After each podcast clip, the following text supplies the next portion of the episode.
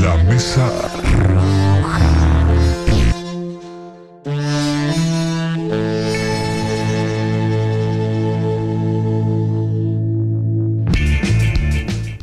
Aire, aire, aire, claro que sí. Programa número 64, ¿no? 60, 64. 64, when, I- when it was 64, decía John Lennon. Exactamente. Eh, que nunca llegó. lamentablemente. llegó. Nunca llegó a, lo- a los 64. Bueno, gente, buenas tardes a todos. Bienvenidos a la Mesa Roja, programa número 64. ¿Cómo Bueno, están? bueno, bueno, bueno. Gonzalito, se reintegra el señor Sí, González. Vuelve para que la dice. Qué un saludo grande eh, a todos los que escribieron. No, no estaban en Qatar. Eh. Todos Parecía que que sí, sí. fue Parecía una que sí, publicación que había un hotel ahí que decía. no, no, que se llamaba o- hotel, Dubai. Hotel Dubai. Pero no, eh, no, No, era- otra cosa. Era otra cosa. Está bien. Eh, Arrancó Qatar, señoras Sí, y sí, señores. ¿Cómo no están? estaban ¿Cómo lo están viendo? Mirá, eh, le mandamos un saludo a Liz Vica que está saludando por ahí. Vamos arriba, Liz. Gracias por estar ahí. grande. Y decirles que por ahora Argentina y México 0-0. 0-0. Sí, partido bastante malo aparte. ¿eh? Bastante malo. Muchos empates en este muchos mundial. empates. No, y sorpresa y partido Y sorpresa. resultados que uno queda tipo. ¿eh? Resultados sorpresa. Ahora después lo vamos a repasar en la, en En la la deportiva, deportiva, pero, pero lo que de sí. todo. Sí, sí, lo que y y vamos a hablar del debut de Uruguay, que Sí, claramente. dentro de lo que se ve en este mundial, bastante bien. Bastante bien. Dentro de lo que se ve en este mundial, ¿no? Sí, sí, yo qué sé, yo había algunas cosas que me quedaron ahí. Sí, a mí también, Algunos pero cambios que no entendí. Sí, sí, sí, sí, sí. Eh, no Eh, sé, me parece que- pensé que Uruguay eh, iba a ir más adelante, me o sea, parece- pensé que íbamos a ser, a ser más ofensivos. me parece, verdad, me parece no. que Alonso está, eh, es Tabaré disfrazado. El otro día hablaba con un amigo y me decía, es de la escuela de Julio Riva. Yo no lo había pensado, pero es Claro, es cierto. Es cierto. Es cierto. Recuerden que Diego Alonso surge de aquel famoso bellavista del 98, Claro, es la 99, escuela de Julio Rivas, exactamente. que jugaba Adrián Berbia, Alejandro Lembo, el Casita cierto. Casanova, Claro. Guillermo Giacomazzi. Claro, que lo hacía, entre- entrenar en el- Eh, corriendo por el pantano. Exacto. ¿te Eh, jugaba también eh, López Báez, Sí, Henry sí. López Báez en su último, en sus últimos años de carrera. Exacto. ¿Me quería Eh, hacer sufrir ya de arranque? Eh, bueno, yo tengo esa. Es, es ¿Qué Henry. ¿Qué es? Henry. Nos quedamos en los 90, amigos, ya sé. Eso fines de los 90. Para Eso fue está de 98, 99, un Bellavista que jugó una- que fue campeón. Fue campeón de una liguilla Libertadores. Eh, increíble, vos. Cosas que solo pasan en la mesa roja. El mate. El mate más, más, más raro de todo. Está chupando la llora y el tipo toma. Salió campeón. Le, le gusta chupetear. Eh, Bueno, y. Que campeón de liguilla, Sí, ah, recién está hinchado. Eh, ¿Qué le estoy diciendo, señor? Claro, recién lo está armando. Se está emposando en este momento el mate. Está, ansioso. Hoy estoy en un está nivel- nivel Le estoy diciendo. pero Vendeme no. el programa Bueno, 64. vamos a ver Bueno. el programa. Tenemos entrevista central con eh, eh, Laura Martínez, sí, Sí. eh, dirigente Una amiga de la FANCAP, casa, Sí, ya ha venido. Es una de las abonadas a la, a la mesa roja. Hacía tiempo que no, que no la teníamos. Y no tiene Hacía- remera, señora. hacía tiempo- no, pero va a tener también. Bien. Aparte hace- tiene que venir también al Hace estudio. tiempo que no, que no hablábamos del tema CAP, que no teníamos una entrevista sobre el tema CAP, bueno, hoy vamos a hablar de las cementeras, ya que bueno, se revocó el recurso que había frente, eh, presentado el Frente Amplio para detener este intento de licitación que se va a hacer seguramente en marzo, que van a estar los pliegos de eh, las cementeras de ANCAP, tanto en este caso las que están en Paysandú como también las que están en Minas. Y bueno, los trabajadores están en este momento en conflicto por esa situación. Vamos a estar hablando un poco de ese tema y también vamos a estar tocando un poquito, porque es una noticia que podría ser Springfield, pero, No. pero en realidad es que es algo que no está bueno. El robo que hubo en la refinería de La Teja el fin de semana pasado, se llevaron 3.5 millones de pesos. Sí, Eh, eso, eso fue eh, entre Springfield y. Es algo, fue algo entregado, ¿no? Pareciera que sí, el tema No, es que cosa- para al parecer entraron trabajadores eh, que eran como de una, de una empresa, de, de que arreglaban aire acondicionado, si no me equivoco, entraron con los mamelucos, con Sí, la, ¿no? el, el que vio el camarón dijo que ellos no tienen nada que ver. Sí, Camarón dijo que no tenía nada que ver, aclaramos. Aclaramos. La empresa de Claro. Camarón no Bueno, tiene nada que ver con esto. Claro. No hubiera estado oculto. No era Exacto. Este, Pero bueno, hay que, que ver qué pasa ahí, ¿no? Porque además Stepanicic, actual presidente Alejandro Stepanicic, Sí. actual presidente de ANCAP, manifestó que bueno, que, este- que estas eran cuestiones que no venían de esta administración. Entonces, ¿cómo bueno. que vienen de la administración anterior? ¿qué? No sé, no sé. Ya se, entraron, se ve que entraron, entraron al CAP en, en- y se llevaron- o sea, entraron en 2019 y se la llevaron ahora. Se la llevaron ahora. Tuvieron tres años encerrados en ANCAP. Encerrados en ANCAP los tipos. Me estaba descansando. ¿Qué- aclarar un poco y bueno y ver qué piensa el sindicato con respecto a esta a esta cuestión pero bueno vamos a estar un poco hablando de estos temas salpicón caso astesiano Fuerte. eh, fuerte. Astesiano. Astesiano sigue dando que hablar, pero. Todos los sea, días tenemos, tenemos algo nuevo. una novedad nueva. Les recomiendo que sigan a, a- a Gabriel Pereira, eh, Bueno, el La hombre que- Mira. eh, Mm. tiene, tiene- es el hombre que tiene en este momento sí, sí, sí. los datos y lo ajusta. Lo ajusta. No, pero- porque lo de los pasaportes es solo uno Sí, entre sí. los tantos negocios negocio que tenía. Astesiano Tenía ahí. como 6.500 negocios. Tremendo, ¿no? Tremendo. Tiene un residencial. Lo vamos a escuchar en el. Sí, también, También también. un residencial, es cierto. También, pero No, había y- ciertas cuestiones que pasaron, eh, unos españoles que se reunieron en el cuarto piso de la También, es donde, cierto. donde venía- venían a proponer ciertos insumos y bueno, Astesiano pedía especies de comisiones. Dicen, Sí. Te digo más, dicen que Astesiano está en la nueva película John Wick el año que viene. Sí, sí, es John Wick. John Wick. Increíble. Y también, bueno, parece que eh, también hubo un tema con el número 3 de Emiratos Árabes, que tuvo una reunión con el presidente, que a partir, a, a parecer fue gestionada por Astesiano, donde había un embarque de pescado que venía a la casa del presidente, bueno, algunas cuestiones que dan lugar a, a suspicacias. No vamos a decir, ni lo- al menos yo no, no, no, no me voy a atrever a decir qué es, pero se habla de pescado Sí. y de liberar cargas. Y no es Rey, claro, no es Espineta. No es Espineta, no Espineta. Pero bueno, vamos a estar hablando un poquito de, de ese Bien. tema Que, estamos con el o sea, mundial, eh, pero- todo bien, pero recordemos que, la, que está No, no, pasando algo grave, ¿no? Astesiano dejó este como Es como un mundial un aparte, mundial ¿no? aparte, Es el tipo dejó toda una tela ahí, un, un hilo para cortar ahí, impresionante. Y aparte otra cosa, eh, el hombre que dijo que no, que no andaba con custodia anda con 100, 160 custodias ahora. Y bueno. Él dice que no andaba, andaba sin custodia por la calle. Bueno, eh, a- Astesiano era el, líder- era el jefe de- la custodia, ¿no? Y supuestamente él no tenía custodia. Y actualmente el jefe de la custodia era el que está involucrado en to- to- todo este tipo de, de delitos que como lo, lo encontraron, o sea, lo hallaron por el tema de los pasaportes rusos. El tema es que empezaron a investigar. involucrado también, ¿no? Hay un. Yo, por ahora que yo- Astesiano de. Puede ser, puede ser. Por ahora yo no, manejo dijo- esa información. Dijeron que, que el tipo, por ejemplo, que no, no quería que, que tuviera mucho tiempo preso porque. sí, sí. Y bueno, Desaparece. Tiene muchos nexos, está muy vinculado. Es, es la custodia del presidente. Lo hablábamos hace un par de programas de las potestades que tienen los custodias de, de presidencial, que tienen potestades, o sea, es- lo- los tipos tienen contactos con inteligencia, con el Ministerio del Interior, o sea. eh, si mañana a Tesiano se le ocurre cerrar esta calle por, por seguridad, porque supuestamente el presidente va a pasar por acá, Lo eh, puede hacer. tiene la potestad para hacerlo. Claro. O sea, estamos hablando de alguien que tiene vínculos muy cercanos ¿Quién, quién, con, eh, con- con las cúpulas más altas de todos los organismos, ya sea de investigación, de seguridad, acceso al guardián, por ejemplo, que la semana pasada Heber estuvo citado al Parlamento por, Claro. por eso. Eh, es complejo, es muy complejo. quién- quién decide la- quién es la seguridad del presidente? En realidad lo designa el mismo presidente. Pero él dice que no, no lo conocía Astesiano. No, eh, tenía vínculos con el padre. Eso ¿no? se cayó porque, claro, Astesiano ya viene trabajando con los La Calle Herrera desde la década de los 90, incluso en 2014 y en 2018 Mm. hizo campaña a favor del Partido Nacional. Claro. O sea, te- nadie puede decir que no lo conocía, que era, que era una persona que era un outsider, como quiso hacer saber, Mm. quiso, en algún momento creo que se fue Penades, como que lo quiso no correr para el costado, Mm. ¿no? Pero en realidad es una persona que tiene vínculos directos, no solo con presidencia, como digo, sino también con los máximos organismos que toman decisiones, ¿no? Por ejemplo, de, de- de tener acceso al, guardia- al guardián, de tener acceso a las cámaras del Ministerio del Interior. Que una persona desde su casa tenga acceso a saber que nosotros salimos de acá, de Aurora 382, y nos vea y nos sigan, ¿no? Porque además habían pedidos particulares para Astesiano, de particulares, que suponemos que cobraba los favores, es lo menos lo Sí, que sí, no, eh, eso- nada es gratis en esta vida. ¿no? De revisarme eh, tal pareja, tal que, bueno, una pareja que la habían eh, perseguido, digamos, perseguido, sí, porque Sí, tuvo persecución en Positos. no, la verdad que bastante complicado está, está, está este asunto. Y bueno, según Pereira, esto es la punta del iceberg. Sí, sí, sí. En la medida que se vayan sabiendo cada vez más cosas, las balas están picando muy cerca del presidente. Eso es una realidad y creo que creo que todos tenemos que empezar a, a prestar atención a esto que está pasando. Estamos hablando de, de corrupción de alto nivel. Exacto.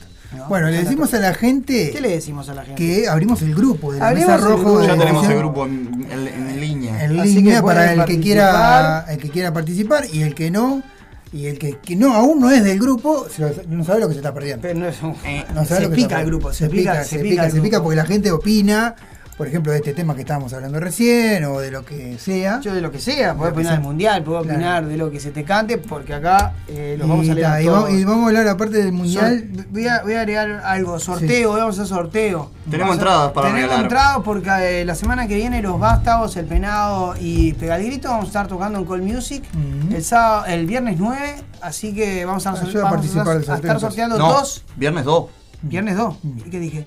viernes 9. Viernes 9 es No, el, nueve. es el El toque con. Monza. Viernes ¿Verdad que dos. tocamos? También tocamos También el viernes nueve, nueve. Eh, pa- como- Fuerte. Pues estamos a todo ritmo. Viernes 2, Avasallantes. eh, escriban al grupo, escríbanos ahí Al en, Facebook. en- en el Facebook. en- Al Instagram. A cualquier lado. La mesa roja escriben. guion bajo 2022 en. Instagram. La mesa roja en Facebook. Correcto. Nos escribe, o si no, al 099-343-871. O Nos si- escribe al grupo. grupo. O cualquiera nosotros. A cualquiera por de el nosotros. 2 por 1. Recibimos mensajes de cariño y, y puteada y todo Puteadas, eso. amenaza. amenaza, insultos, Amenaza, todo. insultos. Y participás del 2x1 para ver a Vástagos porque las entradas son 1 por 150, perdón, 1 por 100, 2 por 150. Divino. Bien. Así te que vendo, ya te vendo y nos vamos a la música, así seguimos con el salpicón. Eh, cerramos el año, yo ya te dije, ¿no? Vamos Sí. a hacer recomendaciones de fin de año. Sí. Y en este caso, hoy nos metemos en lo mejor de la movida local. Entonces vamos a escuchar música eh, local, a mi entender, los 10 imprescindibles de las bandas nuestras y algún extra, y alguna bolilla extra. Así que quédate ahí. Antes del cierre de la mesa roja del día de hoy, programa 64, recomendación musical, Espectacular. lo mejor del Uruguay en materia de música. Genial. Señor Gonzalo, Perfecto. ¿ya vendió el fútbol? Sí, eh, tenemos nuevos entrenadores, tanto en Nacional como Peñarol. Totalmente. Quería Sí. a Gareca, no se dio. No sé. U- Era bueno para el fútbol, no para Peñarol. No, no, Era pero, bueno para no, el fútbol. pero dice que vio las instalaciones del Club Atlético Peñarol. Esto lo, lo dijeron, sí, constataron que vio las instalaciones del Club Atlético Peñarol. Dijo que no, no, Qué podía, tristeza. trabajar, no podía trabajar así. Así estamos. Ay, ay, ay. Bueno, ya venimos. Lo dijeron, es cierto. Bueno, arrancamos con música, música variada también hoy en el día de hoy. Picamos desde el vamos. El señor Till Linderman, vocalista de Rammstein, sorprende al mundo de la música con una versión de un tema que a él le gusta mucho de una banda española. Mañana juega España-Alemania. Sí. Entonces se me ocurrió arrancar con el señor Tim Linderman, alemán, haciendo Entre dos tierras de Héroes del Silencio desde el vamos. Vamos arriba, ya venimos. Tiki.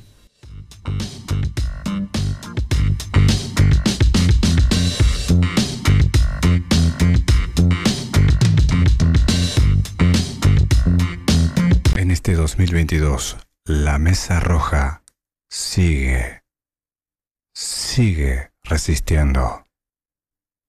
Por Radio El Aguantadero.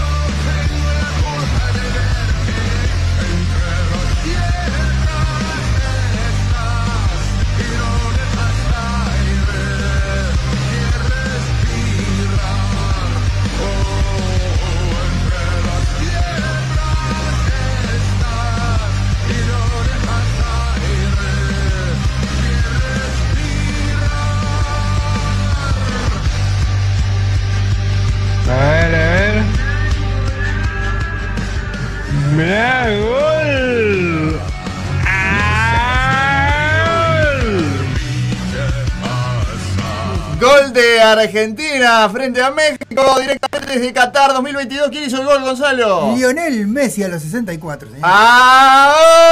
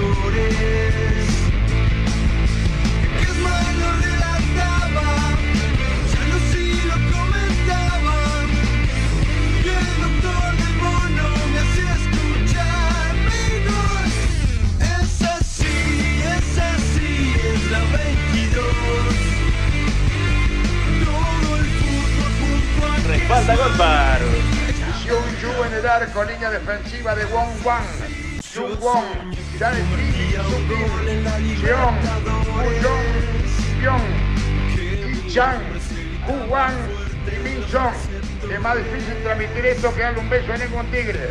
Repito, Xiong en el arco, Wang, Won, Kim, Jeong, Woo-jong y Pyong, Hai-chan, Ho Wang y Min Song. Ese es el equipo coreano para jugar. La pide también por adentro Bentancur. Se busca Valverde, Valverde sigue, tirá. Ataca, tirá. Tiro violento, pegó en el palo, la puta madre que lo parió, carajo. Pegó en el poste derecho y se salva milagrosamente el conjunto coreano. Kesman es Kesman en esto del fútbol. Kesman es Kesman, primera en fútbol universal. Kesman es Kesman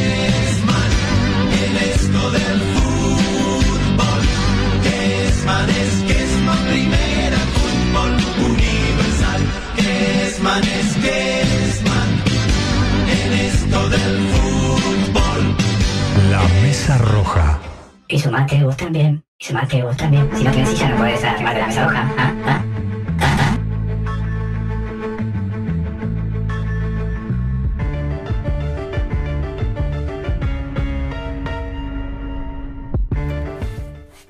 Estamos en vivo, segundo bloque de la Mesa Roja. Bueno, van Argentina 1 a 0, gol de Lionel Messi, como bien decía Roquito. Y el relato del mariscal extraído directamente Hermoso, desde el partido contra Corea el jueves pasado. Hermoso. Keman. Son, son- Qué son de esas, jugador. son de esas cosas que, que uno quisiera que nunca faltaran. No. es como que Exacto, Keman tendría que durar ser eterno. Patrimonio uruguayo. Totalmente, totalmente. Bueno, arrancamos con el salpicón de noticias. Eh, bueno, arrancamos con una noticia media para media, no, totalmente para abajo. Situación complicada en Paysandú, se perdieron 3.000 empleos en seis meses y en tres departamentos del norte suman 20.000, ¿sí? Del, del- del litoral norte, ¿no? Estamos hablando de Artigas, Salto y Paysandú. Eh, advirtió el economista Gastón Núñez. El Centro Comercial e Industrial de Paysandú vaticinó hace pocos meses que de no tomarse medidas para esa zona del país se perderían en breve 5.000 empleos. Impresión que a mediados de noviembre ya se cumplió, advirtió el econnomista. Núñez explicó que, bueno, en relación a los niveles que teníamos en enero-febrero, que eran en los tres departamentos del litoral norte, de aproximadamente unos 14.000, 14.500 desocupados, hoy estamos en unos 19.500, casi 20.000. Por lo tanto, eso ya, esa meta de, eh, ya se habría cumplido. Recordemos que hay una situación muy complicada también con el tema de la diferencia de precios. Sí. Sí. Eh, en este caso, el cruce a- hacia Argentina digamos, es mucho más barato adquirir los, los alimentos y los productos allí. Claro. Entonces, bueno, eso está de alguna manera perjudicando a los Claro. departamentos del litoral, lo que son Sí, sí, sí. fronteras, ¿no? En este caso. Eh, describió que la dinámica de trabajo en esa zona está sumamente afectada por todo lo que está pasando. No es solo el tema frontera, pero claramente eso explica gran parte del fenómeno.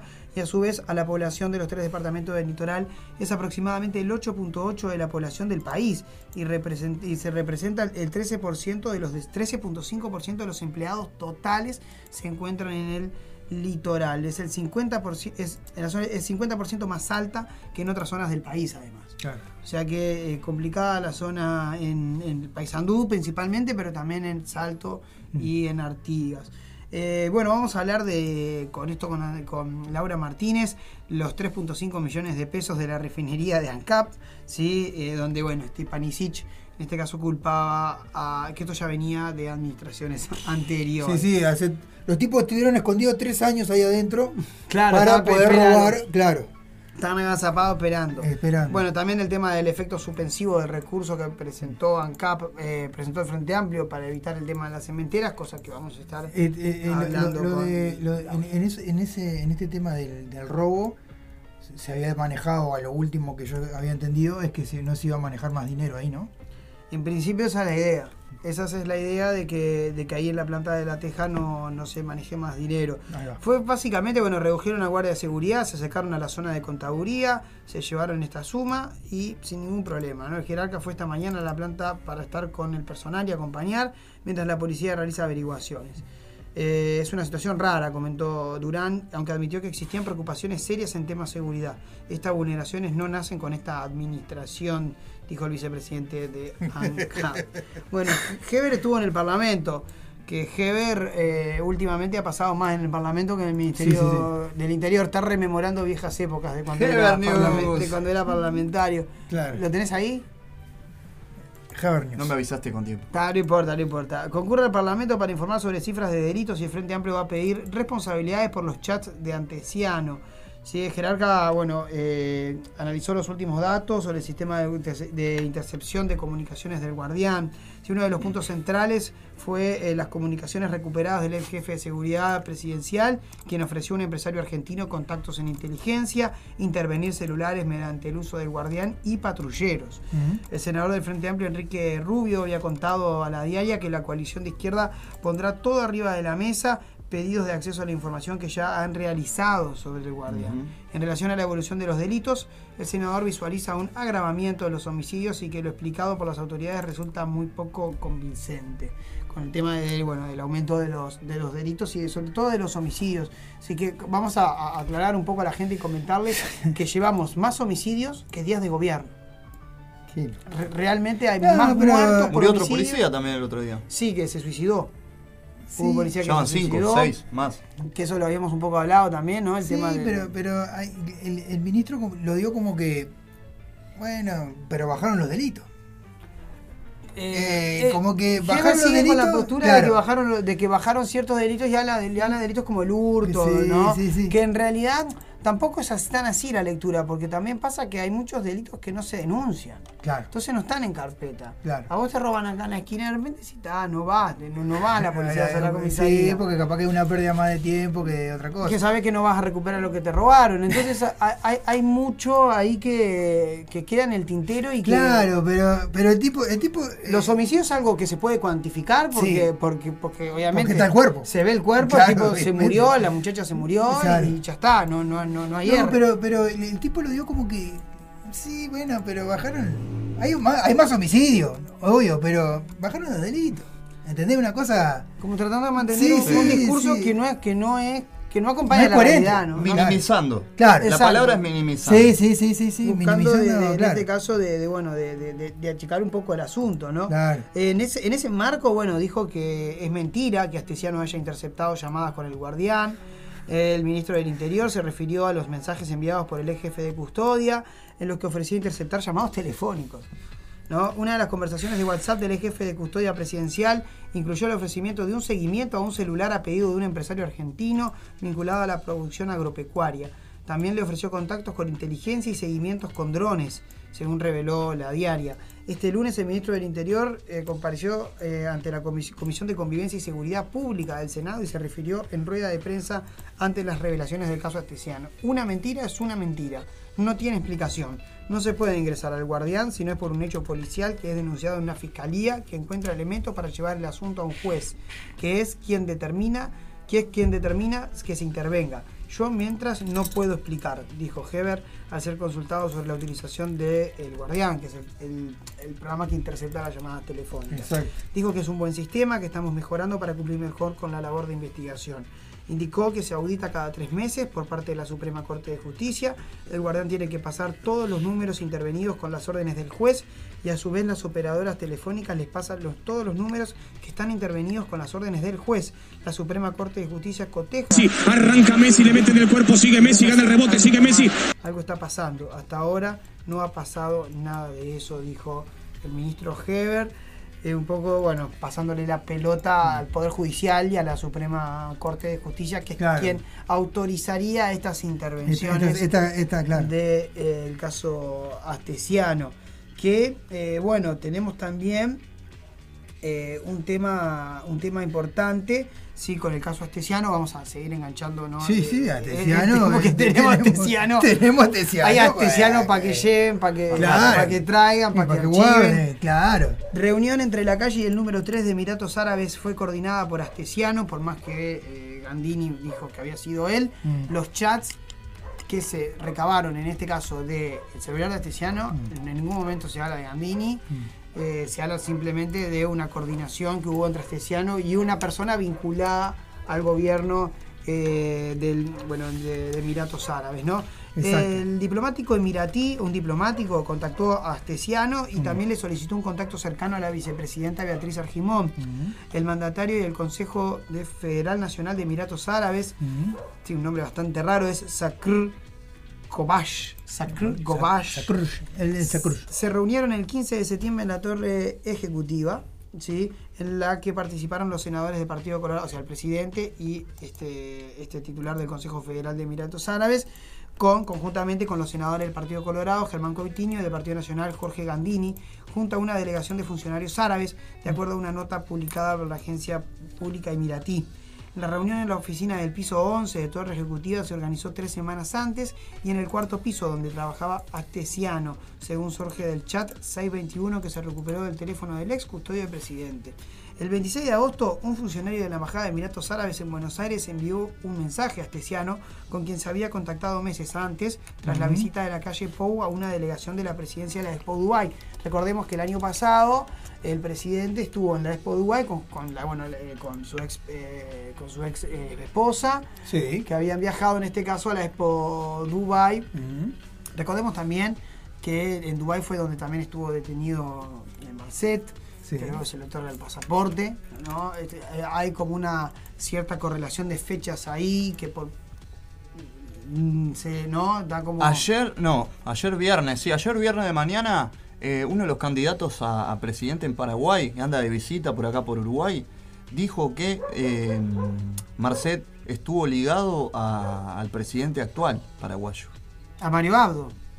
Eh, no, eh, que tiene más... Es verdad, sí, Mario, Mario Abdo, que es eh, el presidente actual de Paraguay, en uno de los chats que surgen de Fuertes Marcet, acusaciones, sí. cuando no, no recuerdo a quién es que se lo envió, en un momento dice, habla con Marito, habla con Marito que, que, que- que él me va a ayudar. Bueno, Marito es Mario Abdo.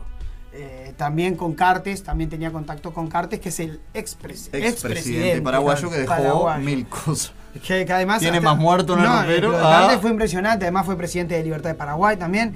eh, una persona que dentro de lo que es en, en Paraguay se la considera vinculada al narcotráfico. Claro. Eh, pesado, pesado. El tío de Cartes eh, es- era un narcotraficante muy conocido, también vinculado Toda buena a persona. Tesiano. Eh, gente de bien. Claro, Gente, gente de bien. gente de bien. Bueno, es, eh, complicado, pero como que un poco todo, todo empieza a tener que ver con todo, ¿no? Buen hombre. Eh, buen nombre. El 26 de agosto, funcionario. Bueno, eh, contactó a Estesiano. Tengo novedades muy importantes. El mes que viene, la tercera persona más importante del gobierno de Emiratos va a visitar Uruguay. Escribió el funcionario eh, árabe. Perfecto, le respondió ante Astesiano, de acuerdo a lo que se informó. El presidente del Parlamento, que va a encabezar una delegación parlamentaria, a él le gustaría tener el honor de tener una reunión con el señor presidente. Hablamos del número 3 de Emiratos Árabes, ¿no? Que quiere tener una reunión con nuestro presidente. Claro. ¿Nos puede ayudar a hacer llegar esta solicitud?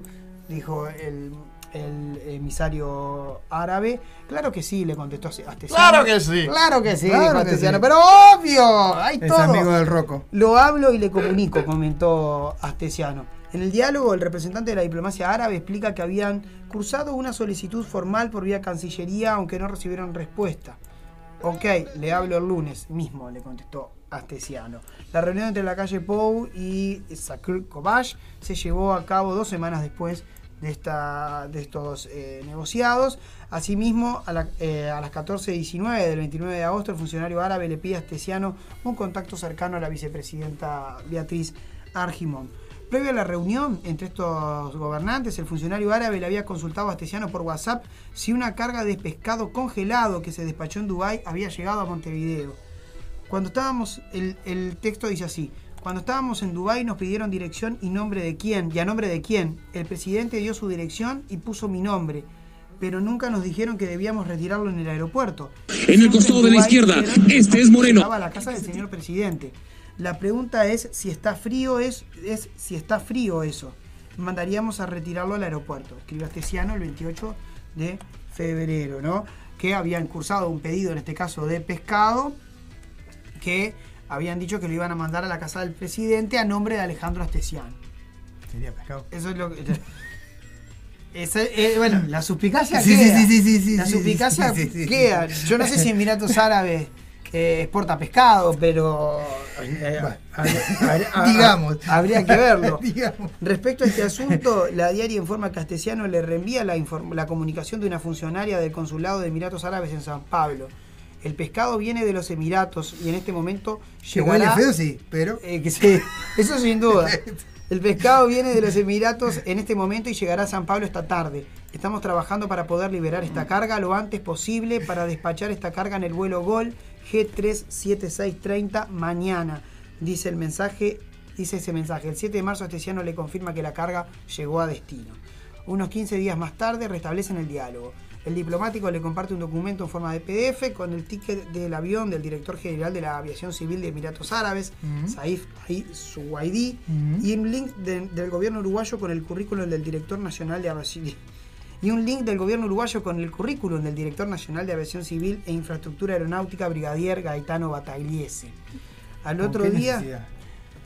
No sabemos. no sabemos. Al otro día el funcionario árabe solicita que el agente de protocolo en el aeropuerto va a intentar declarar las valijas como valijas diplomáticas. Igual si usted puede, si usted también puede hablar, nunca está de más, porque el, el avión debe estar por arribar. Astesiano responde, ya hablé todo, a ver qué pasa. Ahora reunido con el presidente. Anoche me dijeron, vamos a hacer todo lo posible. De otro chat, el número 47, surge una comunicación entre una funcionaria de la Oficina de Seguridad de la Embajada de Estados Unidos Claro, en la mañana del 9 de septiembre, o sea, un día después de mi cumpleaños, Astesiano andaba a ATR. claro. El 10 de marzo, de- en el 10 de marzo, en el chat 573, alguien le escribe a partir de un contacto que le facilita el jefe de seguridad de la Embajada de Israel en Montevideo, informa la diaria. O sea, que tenía contactos Sí, sí, sí. muy importantes. Muy, muy grosos, claro. con- con- o sea, a ver, habl- hablamos de que gente de otros gobiernos lo usaba de nexo Claro. con el presidente. claro. El- esta gente de Emiratos Árabes se quiso comunicar vía Cancillería, vía Cancillería no tuvieron respuesta, que es el canal Claro. por el cual deben realizarse este tipo de comunicaciones, se comunican con el presidente a través de Alejandro Astesiano, que se Sí, sí. supone que era un outsider, que era una persona que no tenía ningún vínculo, que era una persona que no tenía nada que ver. Bueno, aparentemente eh, puede hacer eh, cargar, descargar mercadería en los puertos, facilitar que eh, las valijas pasen como valijas diplomáticas para evitar ciertos controles, eh, ¿no? contactar al presidente y conectar al presidente con otras personas. Realmente, eh, como hablábamos al principio, la influencia, el poder Sí, sí, de sí. Ejemplo influencia perfecto de- de un no es futbolista. para nada eh, inocente. Claro. No es para nada inocente. Es, es una persona que tiene una confianza muy grande por parte del presidente, porque si no, obviamente no lo va a elegir como. Y ahí coincido con las declaraciones cuando dijo el presidente: sí, yo no voy a poner mi familia en nadie. Sí, no va a poner su familia nadie- en alguien que no conoce. Claro. Ahora, es raro que no supiera todas estas cosas que pasan. Claro. Se corren algunas voces que dicen que deberían citar a declarar al presidente. Lo que pasa que si bien las balas pican cerca, Sí. no hay ninguna bala que le pegue directamente. Entonces no habría un motivo todavía como para llamarlo indagatoria. Claro. Pero obviamente abre todas las suspicacias, ¿no? Abre, abre, abre- abre todas las dudas de todo lo que está pasando en este caso, que es realmente grave, es, es- realmente complejo porque estamos hablando de corrupción de alto nivel. Nada mejor para terminar el ladrón. año. Nada Un- mejor un para terminar ladrón. el año que. No, no, no, no. O sea, porque en realidad A ver. están es, es- es- socialmente está bien es, es como el ladrón de guante blanco no y bueno pero creo que esos conceptos hay que empezar un poco a dejarlo de lado no Es- ¿Cómo? es, tan chorro como cualquier chorro Sí. es un chorro No. Es una persona de bien. esa persona bien si, si, una persona bien, si sí. comete todo este tipo de ilícitos, si se comprueba que, que Astesiano cometió este tipo de ilícito, que tuvo todo este tipo de contacto, una persona altamente turbia. O sea, eh, no sé, eh, está bueno también como, como sociedad ir desconstruyendo a veces estos conceptos que vamos manejando, ¿no? Y de que eh, si pedimos de repente cárcel y, vio- y- y violencia de medida contra una persona que comete un hurto, eh, bueno, ¿qué podríamos pedir en estos casos donde se afectan países, se afectan naciones, pero sin embargo la imagen pública no está tan dañada? Y bueno, porque, ¿No? porque es como una costumbre, me parece. Porque si hay gente que en, el- en- en- en- en este actual gobierno que hace cosas y no se, no se le afecta, es como que es algo que lo toman como Al- aparte al parecer, normal. al parecer parece que hay Argentina. Gol de Argentina. Gol de Gol de Argentina. Argentina. Estoy Dos a atrasado cero. yo. Al, 2 a pa- 0. ¡Ah! al pa- Ay. al parecer 2 a 0 Argentina eh, frente a México. 85. 85 minutos. Sí. Muy bien, 2 a 0 Argentina. Liquidó que- el partido. 87 que- minutos. 87. Pa, estoy atrasado dos minutos y medio. Liquidó el partido ahí. Argentina, mira, un enganche ahí. Uh, Estamos golazo. en dos señales. ¡Ah, qué golazo! Yo lo ¡Qué estoy siguiendo por golazo! TV Azteca y, Gonzalo está siguiendo por. Ante el TV. ¡Qué golazo! Acá, Le mandamos un beso grande a Rita. No, pero fue un golazo. Le mandamos un beso grande a Rita González que nos está escuchando. Un saludo como grande. Un siempre. abrazo, Gracias por Rita. Rita, Rita. y muchas gracias por la entrevista del sábado pasado. Sí, la verdad que estuvo Muchas precioso. gracias. Vamos a hablar después un poquito del. De, No, ¿para qué? Vamos a hablar un poquito del tema. Deja quieto. Que nadie sepa los chats de Astesiano. Que Y nadie seguimos, sepa mi sufrir. seguimos porque Seguimos con los el chats. caso Astesiano Ah, no para. Castellano, yo te dije que tiene que Que tener nadie sepa. Para que sepan todos. El ex custodio presidencial decía recibir información del sistema de seguridad de del Ministerio del Interior y buscaba reunirse con empresarios españoles. Esto es lo que comentábamos un poco al principio del programa. El ex jefe de custodia presidencial y otros integrantes de su equipo buscaban distribuir comisiones, Sí. cierro comillas, Sí. que cobraban a empresarios españoles quienes se encargaban de ofrecer velocímetros, equipos para controlar la alcoholemia, radares y pistolas paralizantes. Decirle a fulanito de Sí. tal que llegó gente de España con velocímetros, radares, control de alcohol y pistolas paralizantes. Si puede reunirse con ellos, que le presenten todo a él para que él mueva, escribió Esteciano a otro integrante de la seguridad presidencial. Unos minutos más tarde agregó, y si se lleva, comi- y si se lleva a comisión, que, que nadie sepa, solo él, yo no quiero nada, dijo Astesiano. Eh, enterado. Aleja- enterado Alejandro, ya lo llamo, escribió la otra persona. Según los chats a los que tuvo acceso la diaria, Astesiano estaba permanentemente en contacto con esta persona y la fiscal del caso, Gabriela Fossati, accedió a decenas de páginas de conversaciones entre ellos. No, de acuerdo a la información que se desprende de la conversación, Astesiano se reuniría con los empresarios españoles en su despacho de la Torre Ejecutiva. Es más, el ex custodio estaba apurado por concretar el encuentro, dado que los empresarios se quedaban solo unos días más en Montevideo. Al- en otro pasaje de los chats, el subalterno le proporciona a Astesiano eh, información del Sistema de Gestión de Seguridad Pública del Ministerio del Interior, el SGSP. El 2 de septiembre, Astesiano le pide un reporte de la seccional séptima por una tentativa de hurto de un auto en la calle Joaquín Suárez. Esta información presume la fiscalía fue solicitada por el ex jefe de seguridad presidencial porque otra persona se lo pidió, no lo que hablamos hoy, ¿no? Claro. De los accesos para favores privados, ¿no? Claro. El integrante de la seguridad de presidencia también le brindó información, de, de- en este caso del, ¿no? del sistema de gestión de seguridad pública, cuando se desplegó un servicio de vigilancia de camiones de trigo y soja en el litoral. Esto fue pedido por un empresario agropecuario argentino. Así que, bueno, eh, como hablábamos hoy, ¿no? El caso de los pasaportes pasa a ser un. eh, A ver, un. Eh, fue es la un pétalo, es un pétalo más dentro de los miles de, de- de pétalos que parece Eh, tener pare- esta flor delictiva, ¿no? Claro, pues, pero es, es, es la punta del iceberg lo que pasó Totalmente. ahí. Lo que pasó ahí con los pasaportes fue la punta del iceberg de un astillero que nadie conocía hasta ahora.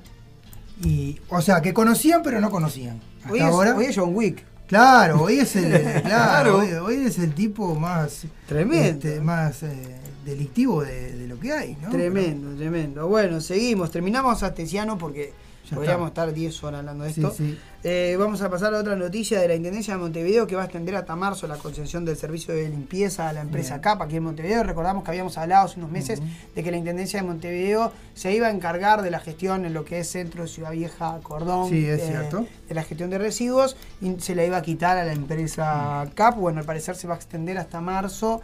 Este, este que bueno, que la empresa CAP siga manteniendo el servicio. Eh, la intendencia se iba a hacer cargo de los trabajadores de la, de la empresa CAP. Bueno, Cuando hay- cada vez que dicen Veremos qué pasa en marzo. eh, eh, cada, cada vez que dicen empresa CAP, uno empieza a empeñar. en Peñarol, sí. esa- a mí me pasaba lo mismo también. Es como raro, sí. Es como raro. Empresa de Peñarol. Bueno. Uno no tendrá nada que ver ahí. No, porque si no habría humo. Si no habría- Vos te parás en 18 y Ejido y mirás para abajo, que está la, la- ahí en Ejido para abajo, y sa- veías, ve- Y verías ves el- humo, el claro. Sí, totalmente.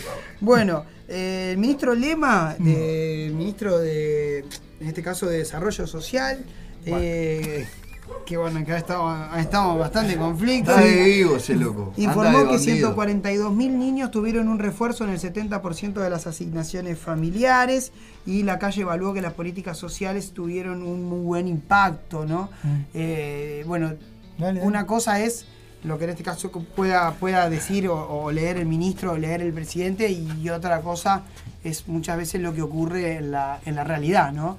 Eh, siguen activas, eh, esto no ha, no ha mermado, por más que hay ollas que ahora no están trabajando, pero bueno, lo habíamos hablado el otro día con la gente de la Coordinadora Popular y Solidaria, Sí. que en realidad eso se está distribuyendo en otros centros que están entregando eh, más porciones Claro. porque hay algunas que eh, cerraron. Así que, bueno, eso manifestó Lema y el presidente. Para el Zunca, el proyecto de reforma provisional, la reforma, provisional, hablamos de la reforma le jubilatoria, ¿no? Exacto. también hablando... Sí, hablando, estuvieron hablando del tema de la jubilación. Exactamente, estuvimos hablando del tema de la jubilación. El Zunca desconoce eh, que para el Zunca, bueno, el proyecto desconoce lo que pasa en la construcción. Es una reforma que lo único que hace es generar peores condiciones para el conjunto de los trabajadores del país. Dijo Daniel Diverio, presidente del Zunca. Es una reforma que lo único que hace, bueno, generar peores condiciones, que no es integral, que, lo uni- que los únicos que aportamos somos los trabajadores que no hablan nada de lo que es el aporte patronal. Recordemos que los trabajadores aportamos un 15% de nuestro salario mensual para lo que es la, la caja y en este caso los empresarios aportan únicamente un 7%. Es una de las grandes discusiones que tiene esta reforma que no toca, prácticamente no toca en casi nada a los aportes patronales Bueno, para poder patrones, que sustentarla. claro, tenés, tenés que entender un poquito. a Patrón, esa sombra que te... Claro, son los patrones. O sea, hay que Vamos a poner, vamos a poner, poner ese tema después, ¿no? Eh, Vea patrón de Alfredo Citarrosa. Eh, ah, ese, un gran tema, ¿no? Un gran tema. Pero Pero bueno, Diver indicó que en el caso de la construcción implica 20 años de permanencia en el mismo puesto de trabajo en un sector donde el más del 70% de los obreros son zafrales. El sindicalista se refirió al planteo de la reforma para acceder a las condiciones previstas para la construcción, que significa que en los últimos 10 años de vida laboral el trabajador tenga, eh, tenga que tener 8 años de permanencia. Para Diverio eso es reconocer lo que ocurre en la industria. En los últimos 10 años es cuando es más difícil sostener los puestos de trabajo, porque es cuando el trabajador tiene 50 o 60 años de edad. Imaginemos una persona de 50 60 años Claro. trabajando en la construcción, ¿no? que muchas veces ya no, no tenés eh, los mismos reflejos, no tenés eh, la misma eh, eh, habilidad física, Exacto. incluso hasta mental, visual. ¿no? Es, es, es, es muy riesgoso, ¿no? Es una reforma que al conjunto de trabajadores es regresiva y particularmente para la construcción es mucho más complicada, manifestó Diverio. Y pasamos de los sindicalismos, del sindicalismo a la Cámara de Comercio. El señor eh, Lestido, Lestido es el presidente de, de la Cámara de Comercio, Julio, el señor Julio César Lestido, que fue noticia cuando fue el- la muchacha esta que le había robado y luego había desaparecido, que hablamos la semana pasada de cómo, cierto. cómo podía ser que se había escondido en un pueblito, ¿no? Con toda la plata que, le, que, que les había robado. Eh, bueno, Julio César Lestido concurrió a la comisión especial que tiene estudio del proyecto de ley de reforma de, eh, de reforma de la seguridad social y manifestó el apoyo a la reforma, obviamente, ¿no? De, parado Y- de la otra y línea cómo- de, de los, cómo- de los trabajadores. ¿no? Claro, ¿cómo, ¿cómo no va a apoyar? Dijo, podemos tener algunos comentarios, pero en términos generales estamos de acuerdo. Afirmó, el empresario recordó que la creación de la Comisión de Expertos de Seguridad Social, eh, el diagnóstico y las recomendaciones que, compar- que comparte y luego el proyecto del gobierno, nosotros vemos de agrado la propuesta del proyecto presentado. Eh, también dijo que, eh, bueno, Lestío destacó la flexibilidad que ofrece la reforma, el seguir cargándole más carga impositiva a las empresas no es el camino, dijo el director de la Cámara de Comercio. Claro, obviamente defendiendo, en este caso, este no aporte. No, no, no aporte no porque aportan, digamos, no, no, hay, no hay un aumento en la carga impositiva para las empresas, sobre todo para las empresas grandes. Claro. Creo que lo que tendría que haber ahí es como una discriminación de lo que son las grandes empresas o lo que son las multinacionales que trabajan para el- en el país y los pequeños eh, emprendimientos, que son la mayoría de, de- de- de los que conjunto. hacer. Pero por supuesto, el 90% de las empresas uruguayas son pymes. Claro. Pero bueno, Entonces, partiendo de ahí. pero son eh, dos patrones. eh, Por eso. Y, es- y ahí, bueno, ahí hay una gran discusión, porque si vos tenés un kiosco, por ejemplo, que te da unas ganancias, ponerle, vamos a suponer, 60, 70, 80 palos por mes, Sí. y, y- y estás lejos de, de- tenés tu negocio, tenés tu comercio, pero Sí. está rico, estás lejos de ser lestido. Sí, sí, sí. Está bueno, pero. ¿no? Eh, eh, estás más cerca mío que del estido. Mm. ¿no? Eh, O sea, te- te- estás más cerca de nosotros que, que de Julio César Lestido. El tema ahí a veces, eh, que no, cómo se- esta, esta lectura que, que- que se hace de, de- de ubicarse en la palmera, como digo Sí, yo. sí, veces, sí. ¿no? Sí, sí. Bueno, se viene en UTE nuevo ajuste de tarifas a Terminó partir de enero. Terminó el partido 2 a Sí, 0 2 a 0 Argentina. Argentina. Bueno, Argentina sigue en camino para la clasificación a, a cuarto final del. octavo, perdón, de final Sí, del, sí, sí. del Mundial. México se empieza a ir despidiendo, ¿no? No, le-. Tiene, tiene un punto. Tiene un punto. Bueno, Eh, tiene que jugar contra Arabia Saudita el último partido y Argentina contra Polonia. Polonia. perfecto. Que, Bueno. que si, se, si, da, si se da de que eh, Arabia Saudita saca un punto y gana Polonia, clasifican Polonia y Arabia Saudita. Chan. Interesante. Interesante. Me gustaría eso. Pero nada, nada. No, los amigos argentinos tienen que clasificar. Bueno, UTE se prepara para un nuevo aumento en enero que sería por debajo de la inflación. Esta vez, recordemos que todos los aumentos que hemos tenido desde la asunción de la nueva administración de gobierno han sido por encima de la inflación. Bueno, este sería por debajo de la inflación. Sí. Así dijeron las autoridades de UTE. Así que bueno, vamos a ver qué pasa. Va a haber aumento, seguro, Sí, a sí. partir del mes de, de enero. Eh, bueno, pa- aparentemente el gobierno tiene intenciones de avanzar con el proyecto de trenes de, de pasajeros en la estación central. Se va a convocar a la intendencia, en este caso, van a procurar avanzar juntos. En este proyecto, que bueno, ya tuvimos a William Kellan hablando al respecto, también Exacto. tuvimos a Sebastián Mairena, tuvimos también a la gente de Unión Ferroviaria. Vamos a ver si este fin de año capaz podemos tener alguna notita con alguno de ellos Bien. para, para ver bueno en qué va esto y bueno explicar un poco un proyecto que para nosotros nos parece eh, de primer orden. Fundamental que, bueno, que la estación bellísima que tenemos Exacto. en AFE, allí en la calle La Paz, No Negro, funcione. Claro. funcione, pero además es, es- es vital, es vital, descongestionaría Montevideo, que es una ciudad sumamente pequeña para la cantidad de habitantes que tiene adentro, para la cantidad de transporte que hay, descongestionaría las calles, eh, haría, sería mucho más sencillo transitar Montevideo, y ni que hablar habilitar los trenes para Sí, sí, sí. no trasladar exportación e importación, aceleraría muchísimo los procesos y creo que hasta terminaría abaratando los costos a, a- a mediano y largo plazo, como en algún momento ya lo habíamos manifestado. Así que bueno, vamos a ver después qué, en qué sigue ese proceso. Y nos vamos redondeando. Eh, déjame ver si me quedó alguna afuera. Eh, bueno, un comentario con respecto a- al caso Astesiano. Sí. Eh, ¿Otra vez? Porque recordemos que la fiscal Fossati Sí. eh, la semana pasada había manifestado que se sentía presionada, que no quería continuar, que Exacto, exacto. incluso le habían prometido ahora en enero, el fiscal Gómez le había prometido el año pasado que la iba a pasar de, de sección, pero Sí. bueno, le tocó este caso y el fiscal Gómez decidió no eh, cambiarla de lugar, lo cual la fiscal Fossati se molestó un poco. Y bueno, hubo como una discusión de vedetes de fiscales. Eh, hubo como una especie de intrusos. Peor, que lo en agarrara Gómez. peor que lo agarrara Gómez. Gómez tiene como 800 casos, ¿no? Una cosa impresionante. Es que lo que pasa es que fiscalías son muy pocos y, bueno, esta fiscal no puede tratar otros casos. Imagínate trabajar ya con, con este caso, tenés que sacarle todo el resto de lo que Sí, tiene sí, y dárselo sí, a otros sí, porque eh, es tremendo, ¿no? Fiscal Gómez eh, la respaldó, en este caso a, Mm. a- a la fiscal Fossati, porque bueno, había manifestado que sentía que no estaba siendo apoyada Mm. y quedó como quedó como como que la duda que, que se quedó es ¿quién no te apoya? ¿No te apoya Fiscalía? Porque no aclaró Fossati. Claro, no te claro. apoya Fiscalía, no te apoya la policía, no te apoya el Ministerio del Interior, Claro. bueno, un poco también tiene que ver con la policía. Sí. Eh, bueno, Fiscal Gómez salió a hacer una conferencia de prensa donde ratificaba el apoyo y dijo en esta conferencia de prensa todos los elementos que le había dado a la fiscal, desde Fiscalía a la fiscal Fossati para que pueda trabajar, un poco tratando de decir, bueno, si te sentís que no te, que no te están protegiendo, no es desde acá. Claro. Yo te apoyo y te Claro. mostré y te di esto, De- esto y de esto. esto y esto, claro. ¿no? Tratando de sacar el cuerpo Sí. y bueno, en este caso la suspicacia y la duda queda, bueno, entonces si el fiscal manifiesta que la apoya de determinada manera, Hay quienes que- no los están apoyando, en este caso, o es la policía, claramente que, recordemos, el 2 y el 3 de la policía están vinculados. Claro. ¿no? Y, es, y es fuente de información que la fiscal Fossati utiliza para los casos. Claro. O sea, es como que ahí está... eh, Hay algo raro. Ahí, claro, ahí porque se va a encontrar con que una de las personas que está vinculada Mm. al caso, sobre todo al tema de los pasaportes, está. eh, es, Están es- metidos ahí. es el vínculo directo con la fiscal que investiga el mismo caso que Claro, lo involucra a él. Claro.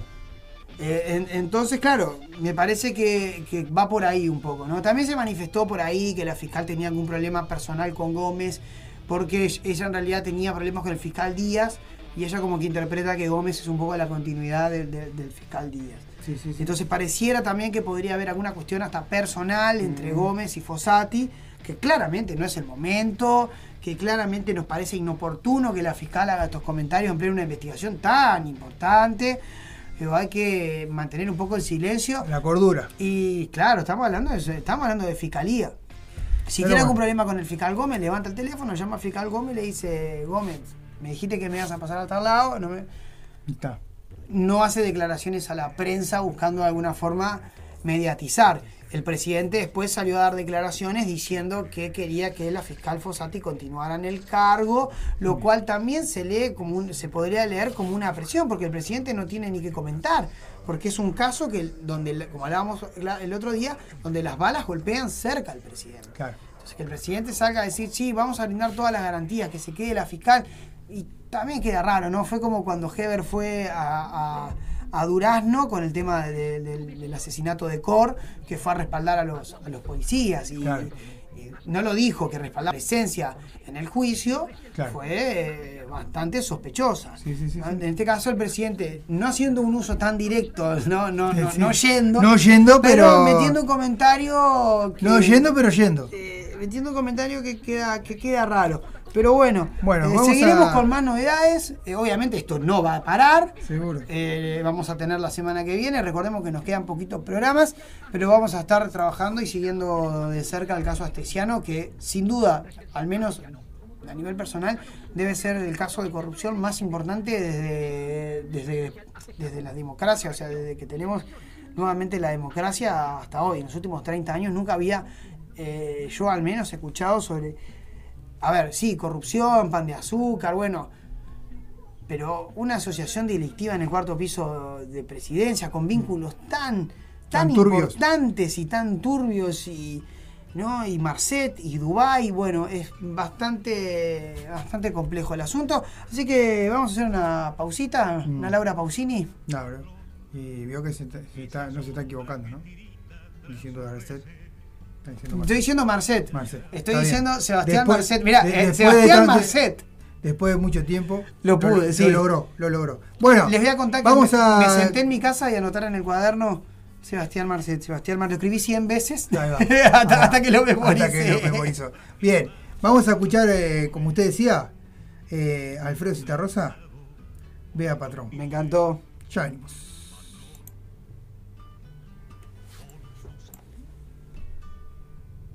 ¿Y esto por qué? Ah, acá.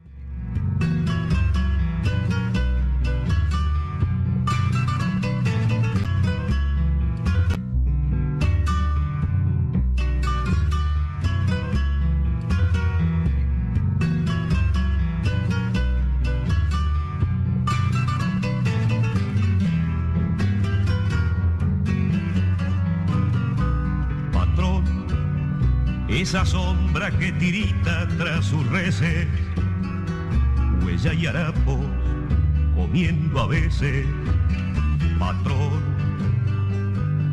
por sus intereses, ese es su peor patrón, esa sombra que levanta sus galpones, sudor trenzado con otros piones, patrón,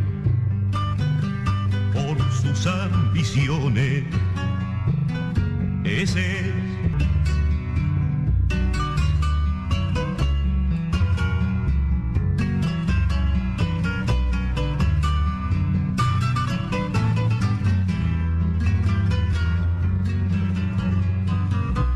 patrón, esa sombra carne al sol que le rotura, con sueldo enano tierra oscura, patrón,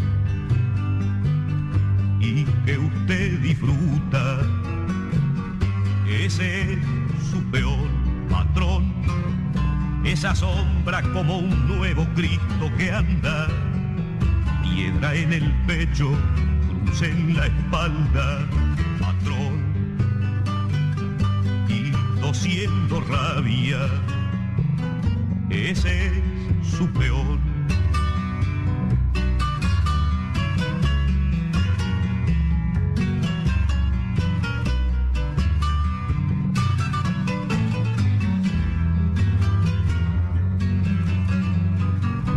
Patrón, una sombra y otra sombra se tormenta y el vendaval no tiene rienda.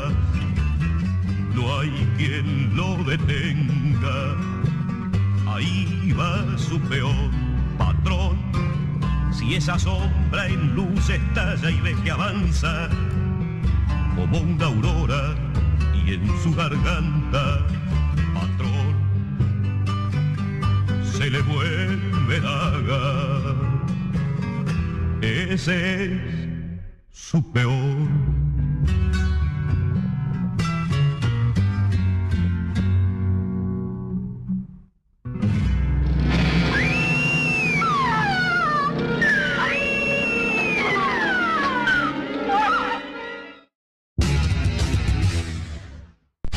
Vemos ahora el resumen de noticias de la semana. Estamos acá para pasar la- lo que se dice a lo largo de la semana. El resumen de la semana. Yo estoy anonadada. La verdad que nosotros creímos que del caso Astesiano no íbamos a hablar más, pero es una novela que no termina. publicados recientemente por el periódico La Diaria, que vinculan al jefe de seguridad de presidencia como responsable de gestar una reunión entre autoridades de Emiratos Árabes y el presidente de la República. En los chats también figura un diálogo entre el ex custodio y un funcionario árabe por un presunto envío al presidente. Le escribo de la Embajada de Emiratos Árabes en Buenos Aires. El señor mm, el diplomático nos pasó su número. La consulta respecto a una carga que acá le dejo los detalles. Sí, el pescado, pescado, claro. Quiere saber si llegó y en qué condiciones está, congelado o no. Cuando estábamos en Dubái nos pidieron dirección en nombre de quién. El presidente dio su dirección y puso mi nombre. Astesiano en este, con este chat embarra al presidente, porque lo alude y dice que él es el que puso la dirección. Un perejil. ¿Cómo es Astesiano? Es un perejil. Astesiano y funcionarios de su equipo de la custodia presidencial se distribuían lo que definían como comisiones que iban a cobrar empresarios españoles que visitaron la torre ejecutiva. Es un perejil. Decile a Gabriel que llegó gente de España con velocímetros, radares, control alcohol y pistolas paralizantes, si puede mañana reunirse con ellos. ¿Cuál era la función que tenía que comprar? Un- Una función física, de poner el cuerpo para defender el cuerpo y la persona y la integridad física del señor presidente de la República. La reunión con los proveedores europeos, informa la diaria, se realizó al día siguiente en el despacho de Astesiano en el cuarto piso de la torre ejecutiva. No, no se trata de un secretario eh, político, de un ministro, similar a lo que podía tener otros ayudantes eh, del hogar. Se desplegó un servicio de vigilancia a camiones de trigo y soja en el litoral del país a pedido de un empresario agropecuario argentino. A mi entender, era un verborrágico muy parecido a lo que Franchella en el encargado. Era un verborrágico muy parecido a lo que Franchella en el encargado. ¡Pedazo de boludo! De charlatanes podemos tener chat cualquier cantidad. El charlatán estaba en el cuarto piso de presidencia. El charlatán vivía con el presidente. Los actos fallidos son estas equivocaciones y que en realidad es algo que se escapa del inconsciente y que está queriendo decir algo que el sujeto no puede decir. compromete una situación internacional y compromete extranjeros, pero está lleno de actos de corrupción adentro del gobierno, lleno del, del gobierno del Estado, pero está lleno de actos de corrupción adentro del gobierno, lleno del, del gobierno del Estado. Yo lo que tengo mie- miedo no, yo lo que tengo mie- miedo no, ojalá pase, que sigan tirando de la piolita. Los actos fallidos son estas equivocaciones. Sorprendió la fiscal del caso de Astesiano, Gabriela Fossati, diciendo que en realidad quiere dejarlo. Voy a dar una opinión sobre la cual no me corresponde decidir. La persona que tiene este caso, que lo siga hasta el final, que lo termine. Si es la que tiene todos los elementos y sabe dónde va. Supuestamente sabe dónde va. Lo que me llamó la atención cuando dijo que no, se- no se tiene que ir, tiene que Claro, seguir investigando, porque es un caso que lo involucra, más allá de que, de que él no sea el investigado, está investigando un caso que involucra a su jefe de seguridad en una, en una trama de corrupción jorobadísima. La verdad Sí, que, que hablar sobre lo que de- tiene que hacer o no la fiscal... me bueno, parece que en este caso no afecta a la población, me afecta a mí y a mi familia. En la carpeta también hay mensajes en los que Alejandro Astesiano dice tener acceso a las cámaras del Ministerio del Interior. El 12 de julio, una persona le pide registro fílmico para ver qué tomaron dos parejas que habían estado en un local gastronómico. En este caso no afecta a la población. Astesiano le pregunta si se refiere a cámaras del ministerio y el otro le responde que no, las del restaurante. Pregunto, del ministerio tengo todas, le respondió Astesiano. Y la respuesta del ministro es la tapa del libro de lo que no hay que hacer. prácticamente imposible señalar de que alguien ajeno a la policía, a la fiscalía o al poder judicial pueda intervenir desde el guardián. No existe sistema de seguridad, no existe procedimiento, no existe repartición que sea imposible que tenga mal uso o que tenga fugas. No existe. 462 policías tienen acceso al sistema de, inter- de interceptación del guardián. Por el cargo que ocupaba Astesiano, tiene la potestad de comunicarse directamente con los servicios de inteligencia de todo el país y de ahí para abajo, Sí. sin intermediar con nadie. Prácticamente imposible. Lo de la calle hoy intentó volver sobre lo que siempre dice. Me puedo equivocar. Ahora, hacer las cosas mal, fuera de la ley, no. Esa coraza que hasta ahora lo protege el presidente se debilita en la medida que se avanza en la investigación de todo esto. Y se van trasladando responsabilidades, ¿no? Va a declarar como testigo en esta causa el secretario de la presidencia, Álvaro Delgado. Las balas que empezaron picando allá en migraciones, ahora están picando en el edificio de la Torre Ejecutiva. No sé si, si lo han podido escuchar a Gabriel Pereira, si no lo, lo recomiendo, tienen un buen resumen en Sin TV para verlo, ya le, le hago el chivo a lo de Sin TV, ya le, le hago el chivo a lo de Sin TV. Tengo una mala noticia, no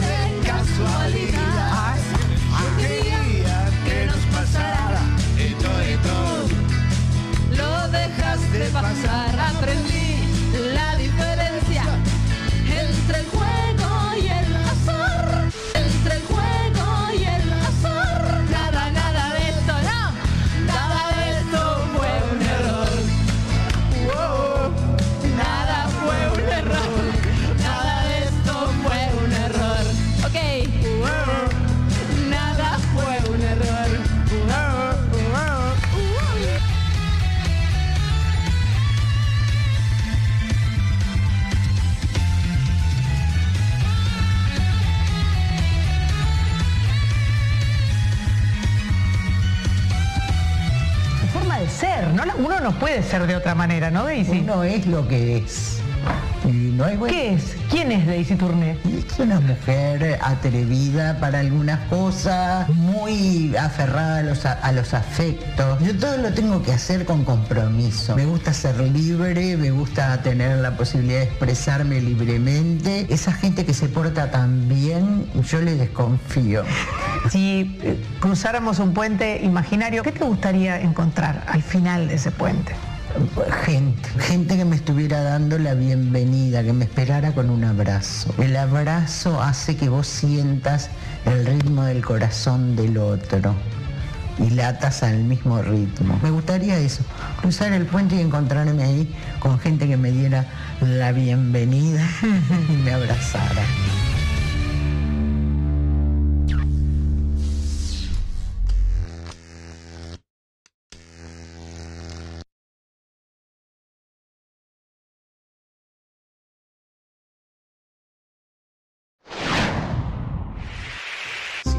Hubiera sido el presidente de la República, varios de ustedes iban a estar presos. Presos. Es una guerra, señores. Es una guerra. Volvieron las carteras al barrio. Ahora.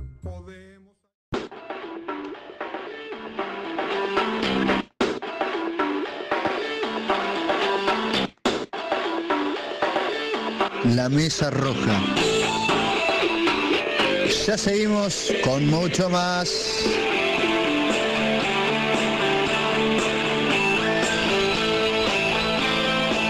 La Mesa Roja no duerme, descansa.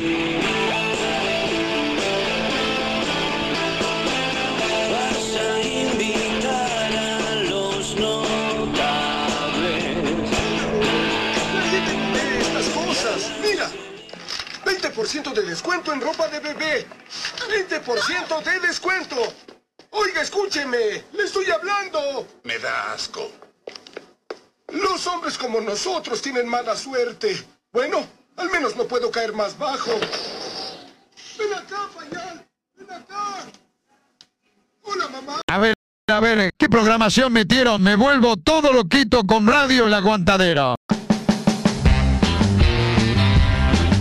Marda, alimentos y accesorios para mascotas, todas las marcas y los mejores precios. Encontrarnos de lunes a viernes en Fraternidad 4043, domingos en la Feria de la Teja en Fraternidad y Emilio Romero. Pedidos al 092-456-402. Envío sin cargo. Marda, alimentos y accesorios para tu mascota.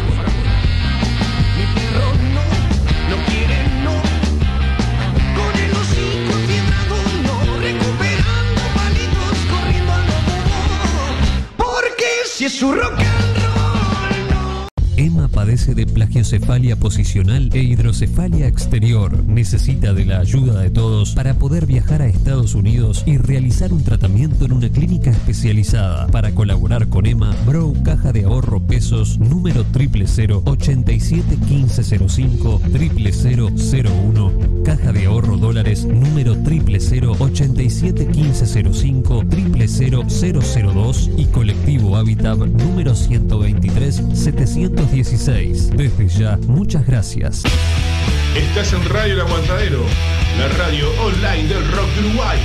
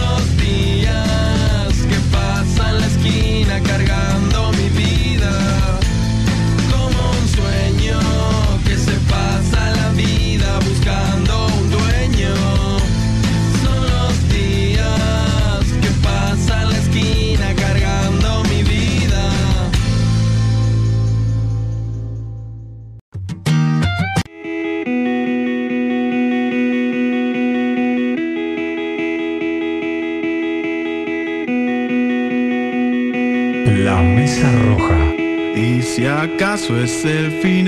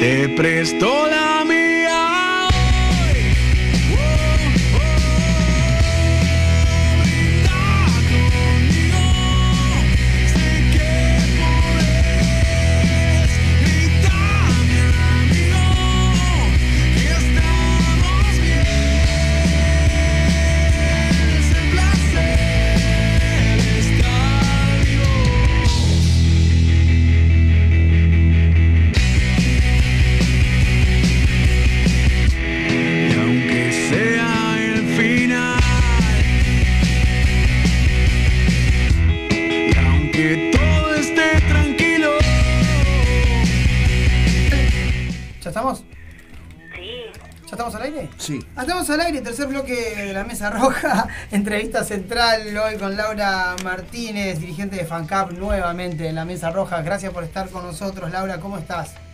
Por favor, gracias a ustedes, un saludo a todos ahí. Espectacular, Arriba. muchas gracias. Gracias. Bueno, Laura, vamos a estar hablando un poco de la situación de las cementeras, que bueno, nuevamente se puso, se puso en agenda.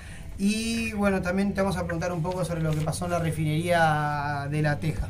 Bien, vamos a arrancar eh, con el tema, bueno, de que en este caso ACAP levantó el efecto suspensivo del recurso que había presentado el Frente Amplio para, eh, bueno, de, de- de alguna manera evitar esta asociación que están buscando desde el gobierno de las cementeras con eh, actores privados.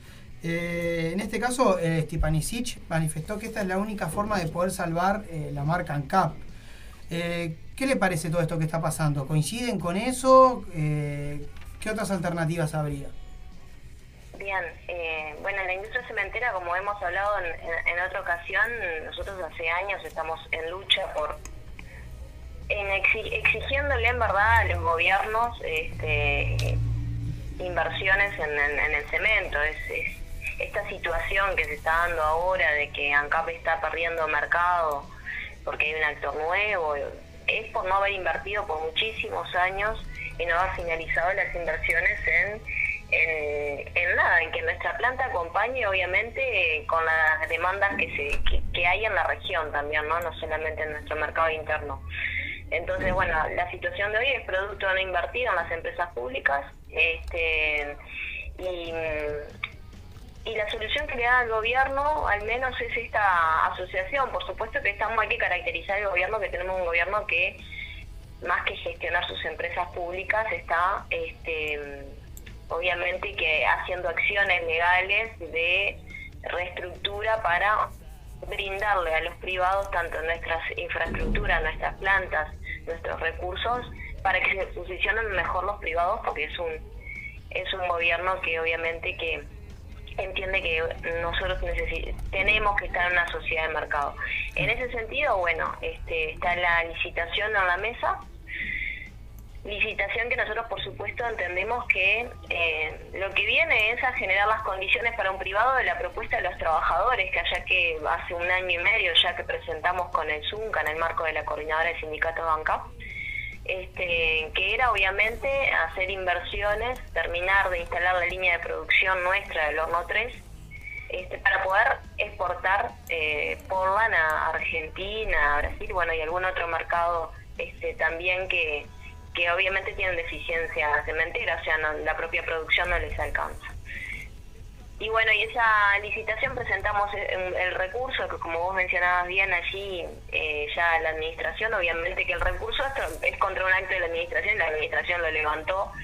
Este, Pero bueno, ahora se sumó otra acción, en, donde no sé si, si- si está la audiencia en conocimiento, pero se sumó otra acción que es por parte del Frente Amplio, este, de un recurso que firmaron algunos parlamentarios, senadores y, diputados, también diciendo que, obviamente, eh, denunciando que el directorio de ANCAP no tiene la potestad para este proceso licitatorio que abrió y autorizó y que este, tiene que estar en el marco de una ley especial, no como se está haciendo ahora, en donde ANCAP está utilizando este, un recurso, una ley que no tiene nada tiene que ver con el cemento Portland. O sea que- Claramente, O sea que no se podría hacer, digamos, eh, digamos, no, no se podría, eh, ANCAP no podría hacerlo por sí mismo, digamos, este, este es el recurso que plantea el Frente Amplio, que esto tendría que ser, de, de, digamos, del Parlamento.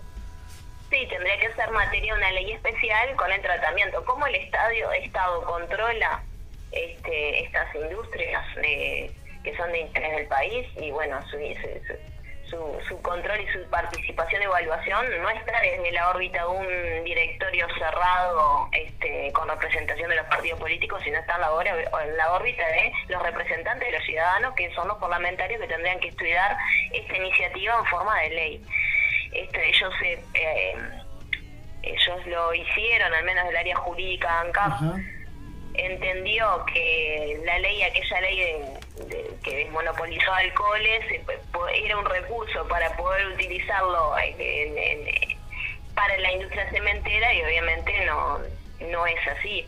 Entonces, eh, el recurso que presentó el Frente Amplio con muchísimas muchísimas conversaciones, tanto este, obviamente los trabajadores con, con, con- con diferentes sectores este, del Frente Amplio, lo que allí se ven es vulnerado en su, en su capacidad de, obviamente, de legislar. Este, y bueno, esa es la denuncia que, que está en, en la mesa actualmente, que coincide en muchísimos puntos. Nosotros, aparte de eso, hay ese acto inconstitucional que entendemos, eh, denunciamos que también el propio proceso licitatorio que abrió ANCAP eh, tiene un principio ahí de, de competencia que no respeta la igualdad de la competencia, porque en un, en un punto se coloca allí que cualquier oferente puede, eh, las- dentro de las, supuesta- de las propuestas que se pongan para licitar o para asociar, cualquiera puede venir y mejorar la, la oferta y se le puede asignar.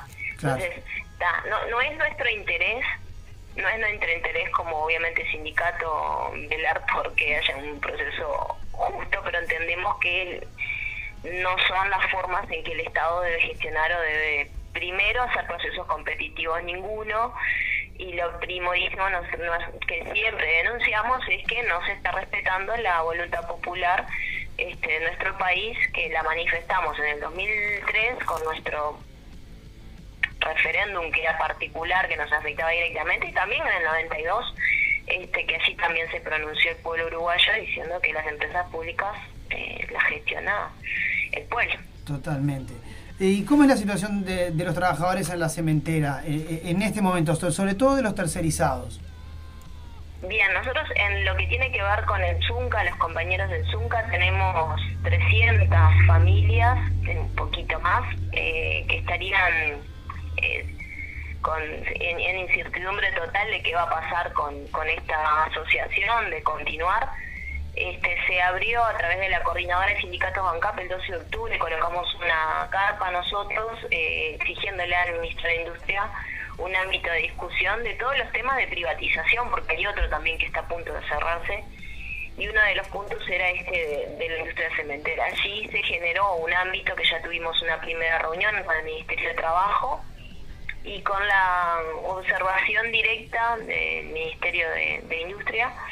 em, de para poder garantizarle, darle garantía, por supuesto, a, a las familias este, que no se van a quedar sin esa fuente de trabajo, más allá de las asociaciones que haya. Eso estamos en un diálogo. Realmente nosotros creemos que el gobierno no puede dar ninguna garantía a la familia de que se van a quedar sin, que no va a haber afectación de los puestos de trabajo, porque por supuesto que en esta figura, que en este proceso de licitatorio, ANCAP queda como accionista minoritario. También tiene esa particularidad la, la licitación. ¿Qué porcentaje sería? No, no, no, no lo especifica porque en verdad esto se construye en función a la- lo que oferten ahora en este Claro. proceso de diálogo, pero sí que hay una voluntad manifiesta por parte de la dirección de ANCAP de que sí es accionista minoritario. Este, y entonces es difícil negociar con un actor que es ANCAP, en donde no va a tener este, posibilidades, por supuesto, de incidir eh, mucho. Y aparte ya tenemos nosotros, nuestro pueblo tiene procesos privatizadores este, en su historia reciente, como fue todo lo que tiene que ver con el gas natural, cuando, por ejemplo, cuando se retiró Petrobras, que esto es, es, es parte de las conversaciones que tenemos en la coordinadora que nos dicen los compañeros de, de- del gas, el nuevo de gas, que claro, en verdad a veces se asumen compromisos de no eh, que no hay pérdidas de trabajo, pero en realidad la- las plantillas se van achicando. Los compañeros del gas en su momento tenían una plantilla de 400 trabajadores, al día de hoy quedaron 100 trabajadores. Entonces, eh, actualmente también estamos luchando lo que tiene que ver con, la- con, con esa industria para que siga bajo la gestión técnica acá. Pero pasa en eso, ¿no? Es lógico que cuando viene un jugador privado, lo que mira es maximizar sus ganancias, es colocarse, ¿sabe? Y, y, y obviamente este, donde cortan siempre, donde hay recortes y transformaciones, es nos afecta directamente a los trabajadores. Sí, totalmente. Te, te pregunto porque tocaste un punto interesante, ¿no? Me, hablaste de, de- de privatización y, y bueno, en este caso el, el vicepresidente de ANCAP manifestó que esto no era una privatización. Eh, ¿Dónde estaría la diferencia? Bueno, lo que tenemos en, en, en, en- en estos interlocutores de gobierno, digo, no solamente la, la dirección de, de ANCAP, digo, hasta algunas figuras políticas con, con gran responsabilidad, es una habilidad para decir las cosas de una forma que caiga simpática y que no de temor. Pero decir que ANCAP se va a asociar, que le vamos, va- otro va a poder, por más que sean la- los yacimientos nuestros, otro va a explotar nuestra piedra, la van a exportar, este, que va a utilizar, va- tiene nuestras plantas a disposición para todo el proceso productivo, nosotros quedamos en accionista minoritario, este, realmente es entregar, eh, y aparte que estas concesiones no se firman por cinco años, se firman por 20, 30 años, porque en realidad siempre se vela por darle las garantías a ese inversor este, de que le, realmente le sea rentable y, y entonces si, si el vicepresidente entiende que eso no es privatizar, bueno, nosotros decimos que en realidad nos está haciendo una caricia para que no suene así, pero es, una, es un proceso de privatización. Es como una privatización solapada, ¿no? De alguna manera. Además, es como una forma de buscarle. También pasa con el caso de OCE, ¿no? Como de, de- de buscarle la vuelta como para que no quede, que no quede como una privatización eh, así, eh, digamos, evidente.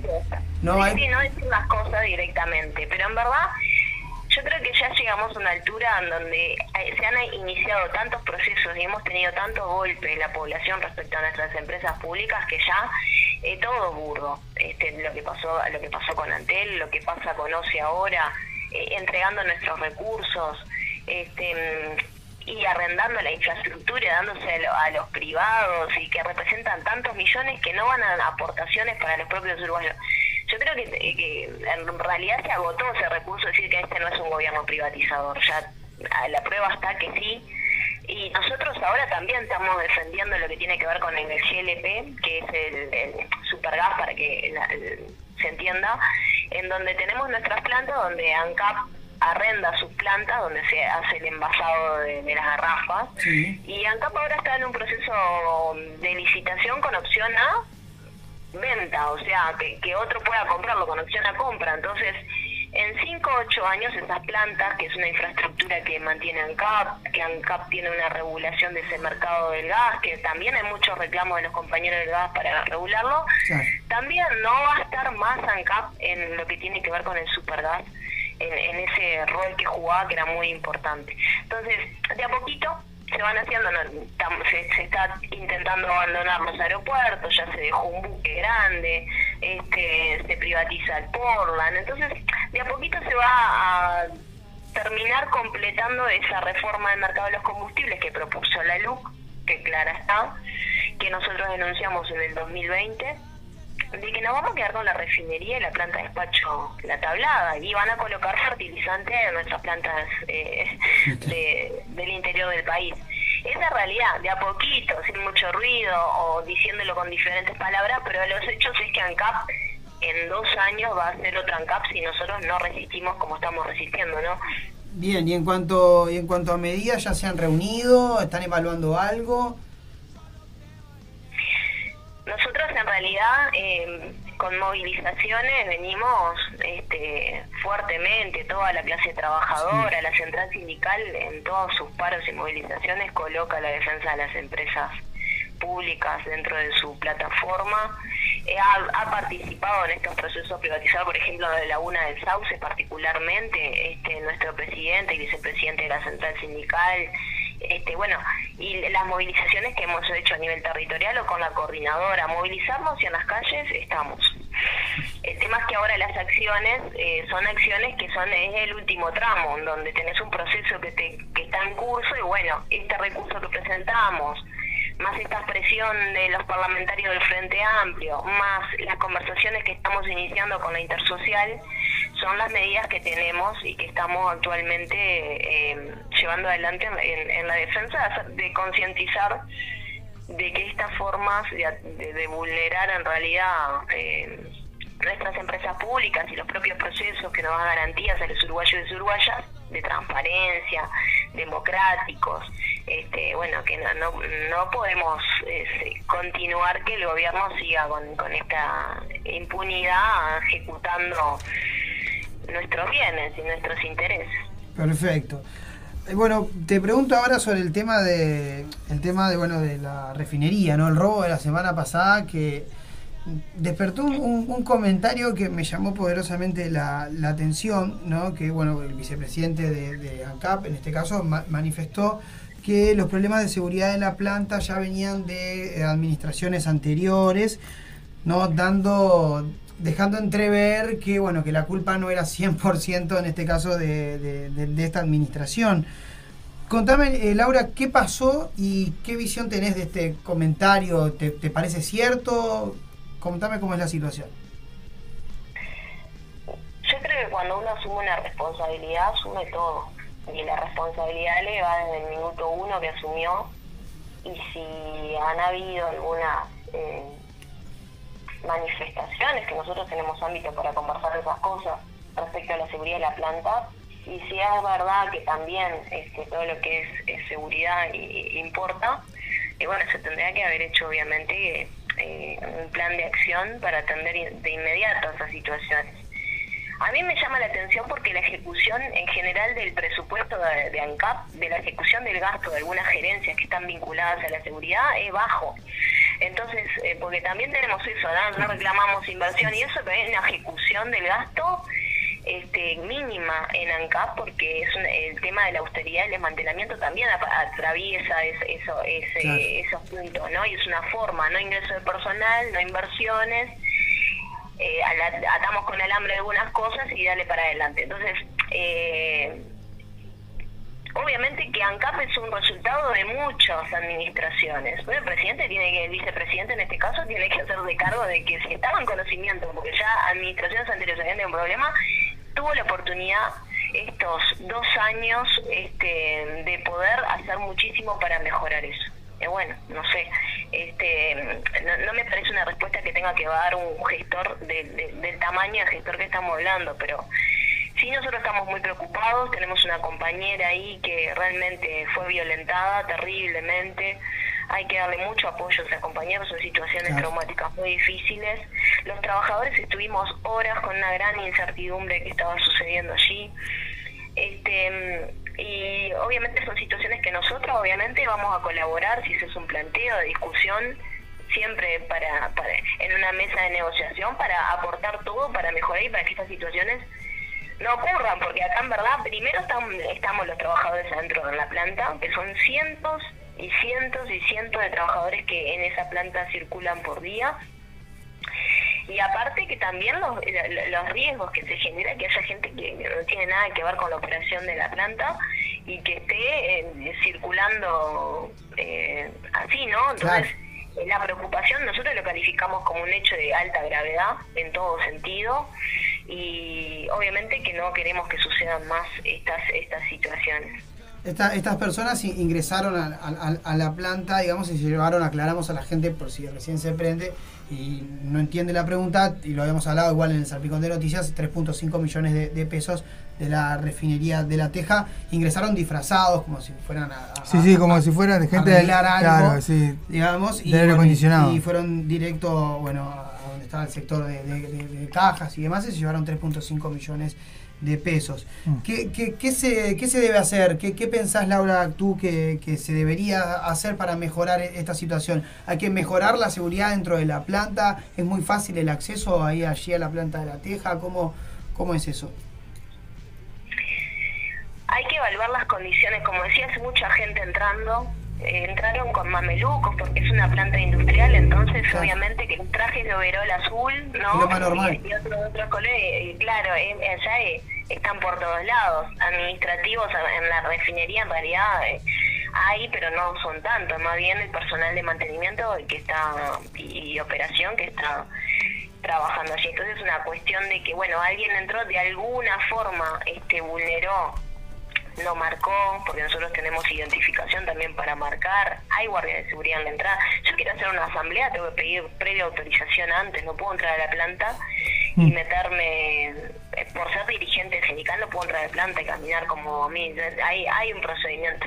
Sin duda hay una forma de quizás más presencia a la hora del ingreso y una identificación y construir este con las empresas que también son allí eh, hay muchísimas empresas que ingresan a, a cumplir sus sus tareas diarias en donde también podrían colaborar a esta cuestión de decir bueno ta, no entra personal eh, que, que no es de la empresa no entonces bueno hay que revisar este, sin duda falta que se pida el- a nuestros compañeros que se auditan esto y que se pidan en donde obviamente un diagnóstico de dónde falló.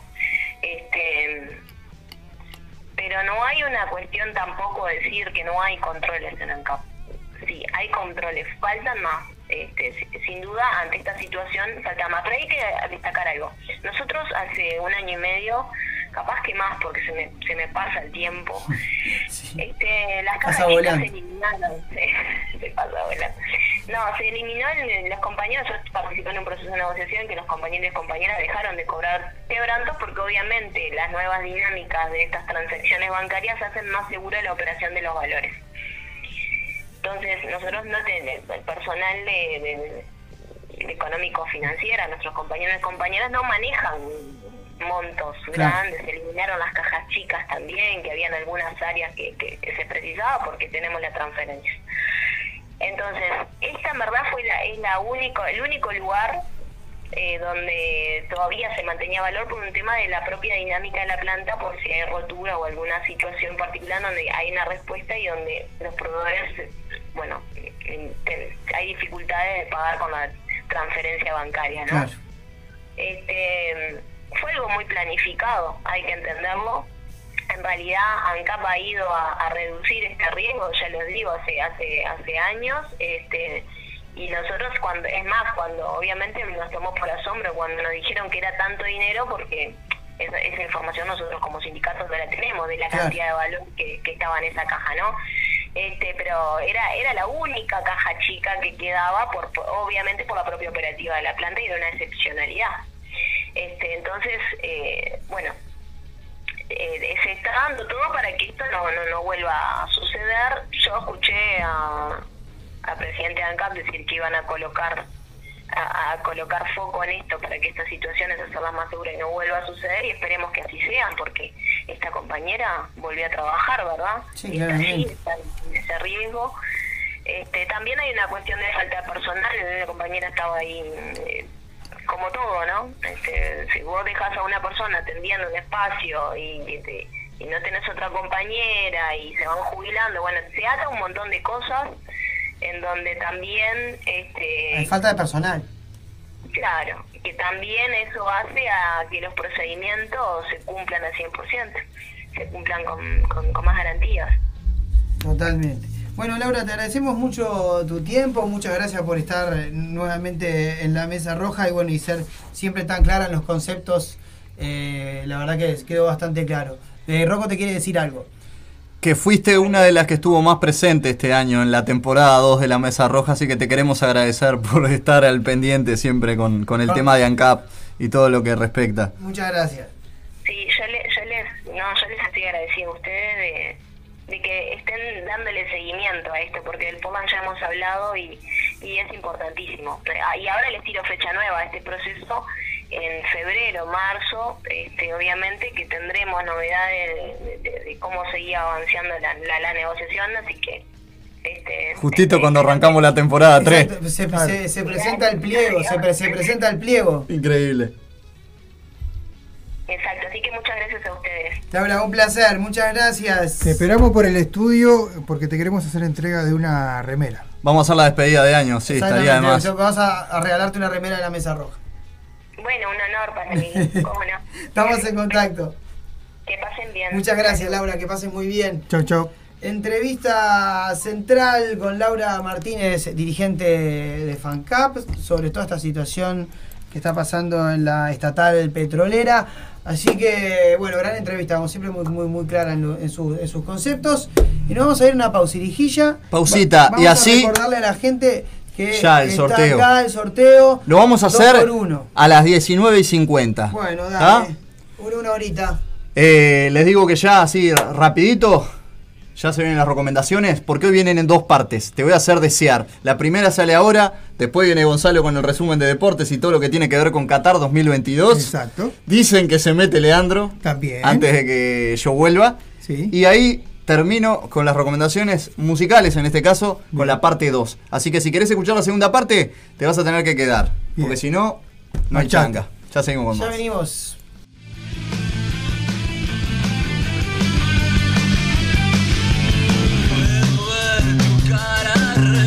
Reprochándome. Puedo ver la punta de un problema. Juego sombras chinas en una pared. El perfil de un sentimiento ajeno. A ver, a ver, ¿qué programación metieron? Me vuelvo todo loquito con radio en la aguantadera.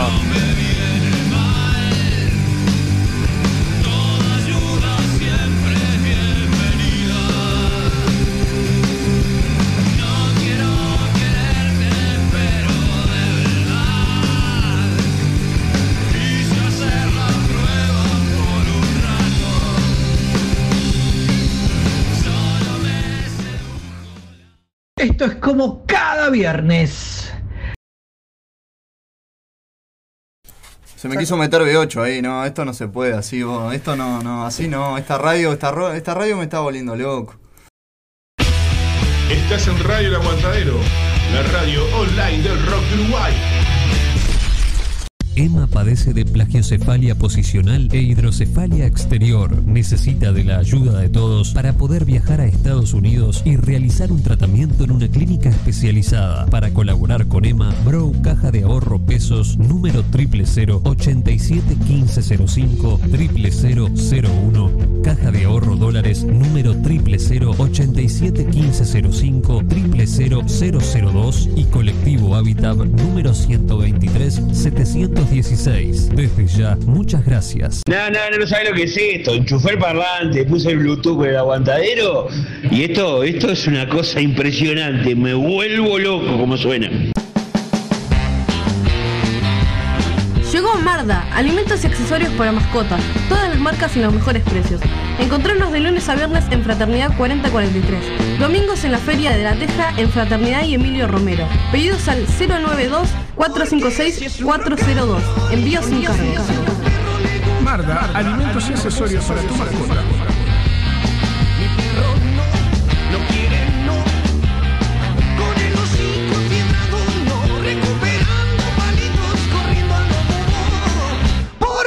Si es su rock and Noche de ronda, dame tu obsesión, paloma negra en el rincón de una cantina. A ver, ahora fúmense esto. ¿Mm? Al son de la marimba te conocí.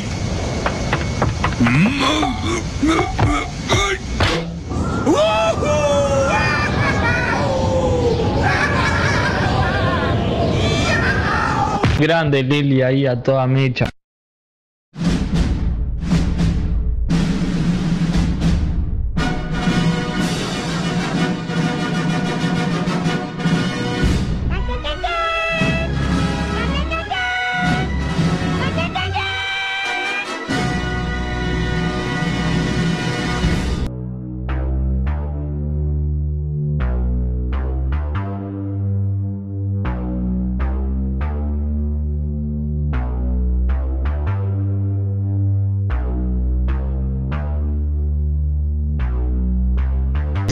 Peter Erskine, si alguien tiene el deseo, le dedica tiempo y escucha, podrá tocar. Clases adaptadas para las necesidades de cada alumno a cargo de Santiago Ríos, el Kraken. Guitarra, bajo, batería, teoría. Comunicate con Santi al 092-976-255. 092-976-255. Santiago, el Kraken.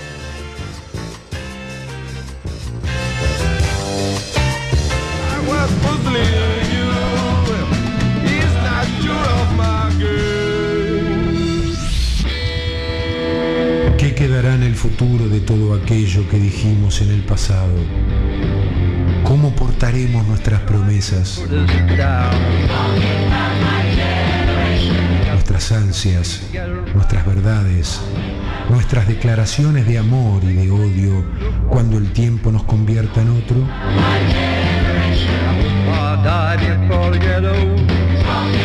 ¿Sonarán en nuestro recuerdo como mentiras en las que creímos o serán la confirmación de que fuimos idiotas al decirlas?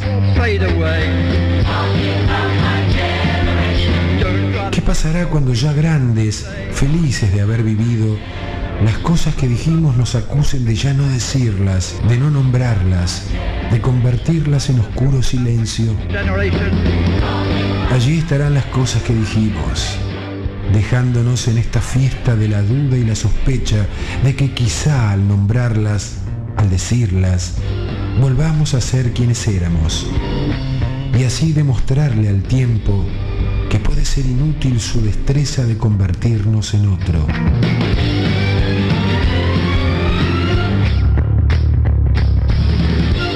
Jacques Lafayette, 1946, puntos suspensivos de su long play Agachate California.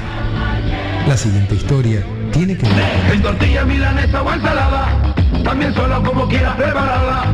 Las recomendaciones hoy son auspiciadas, se vienen las fiestas, así que anda preparando la picada, Ah. la comida, lionesa, snack, claro que sí, un clásico, pan dulce, Pamela, turrones San José, los turrones favoritos Ay, ay, ay. de la vecindad. Y por supuesto, para después, para el otro día, Navidad, te levantás todo resaqueado, todo roto, tomá mate con Ausana. Tortilla milanesa o ensalada, también solo como quieras prepararla. Qué locura, solo quiero devorarla. Dame toda la leonesa. Dale a tu cuerpo alegría con leonesa. Dale a tu cuerpo alegría con snack. Dale a tu cuerpo alegría con leonesa. Ah, leonesa. Pamela, qué pan dulce. Pan dulce Pamela, qué pan. Y Cuando venía para Lima, mis cuates me dijeron que no dejara de probar el turrón. Y miren con qué turrón me vine a encontrar. Con el turrón San José, con su mielita, con sus dulcecitos. Les juro que en México no hay nada igual. Suavecito. Tomé mate con Ausana, la más rica y la más sana. Tomé mate con Ausana, hierba Ausana es la mejor. Tomando mate con Ausana, el espíritu se levanta. Al mate con hierba Ausana, tómelo con gusto, Ausana es mejor.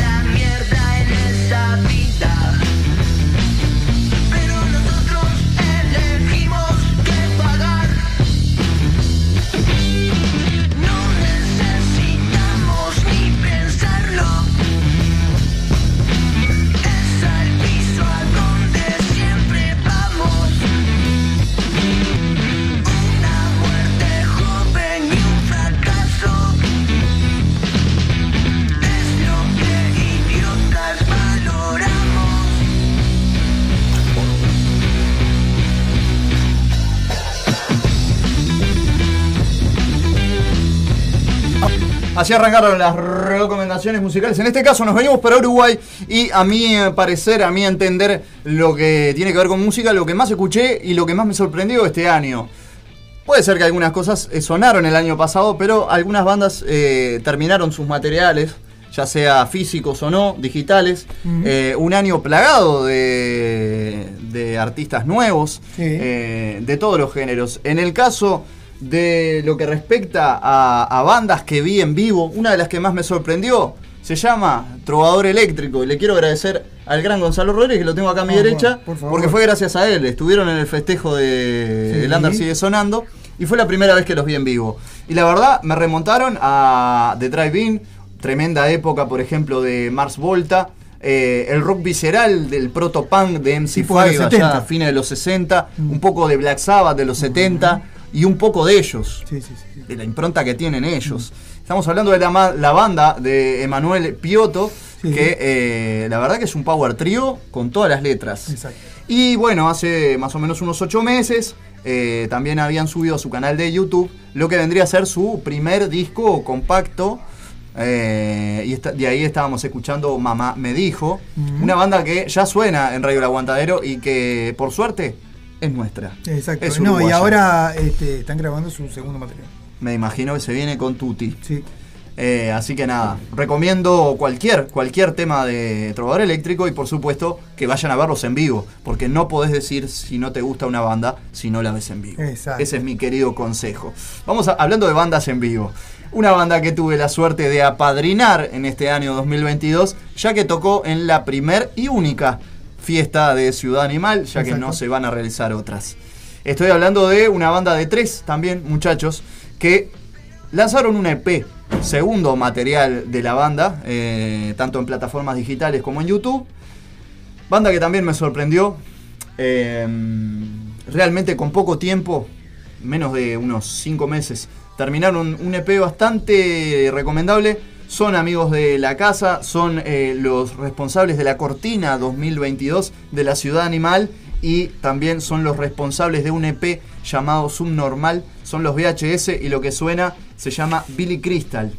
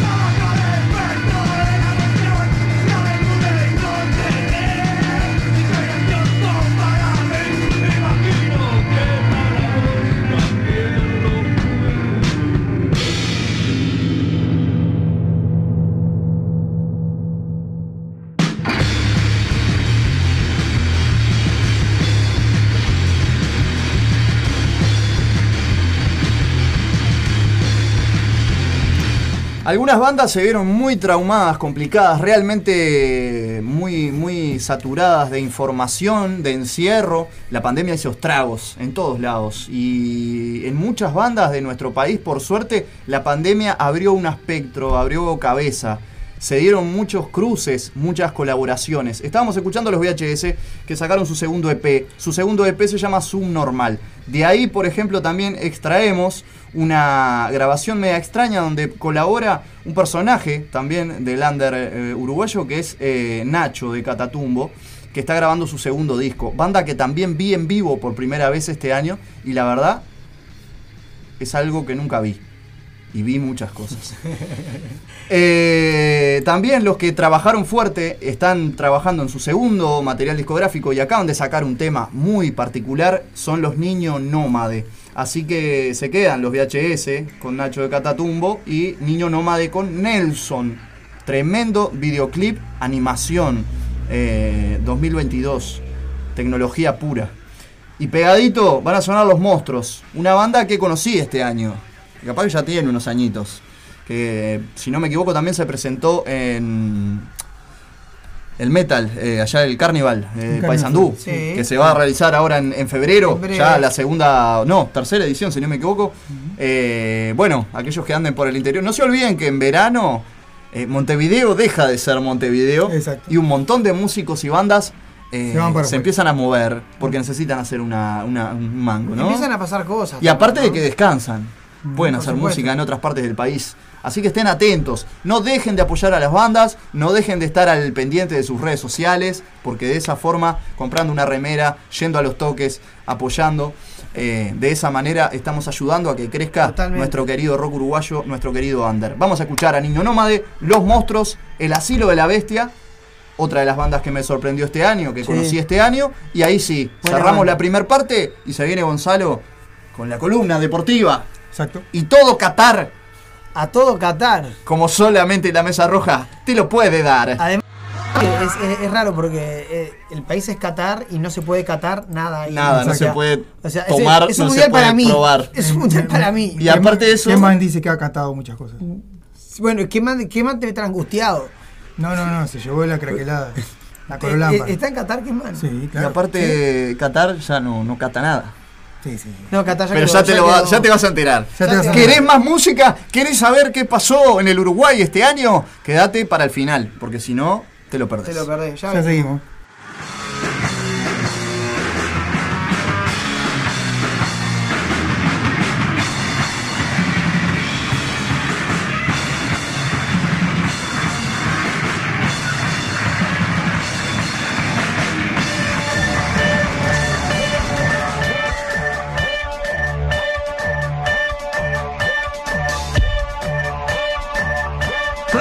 Aguantadero.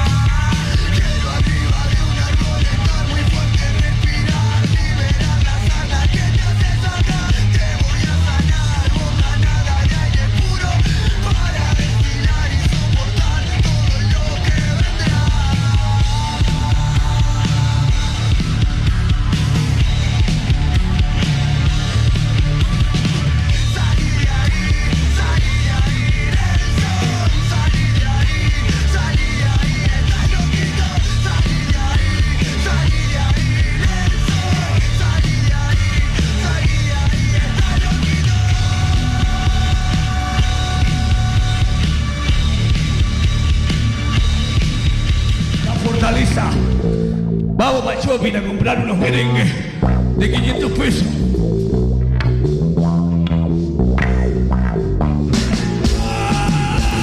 Date que vienen los indios, los monstruos. Ay, mamá. Ay, ay. Esto es directamente desde el Carnival, ¿eh? 2022.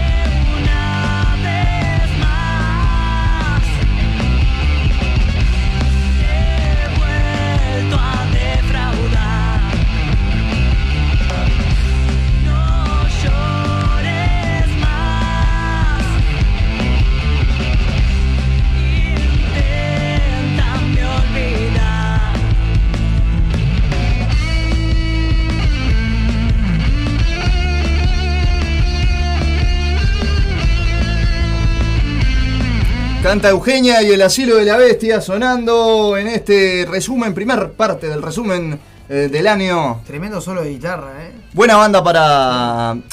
No voy a, no voy a ser malo con esto que voy a decir, pero si no lo digo, no soy yo.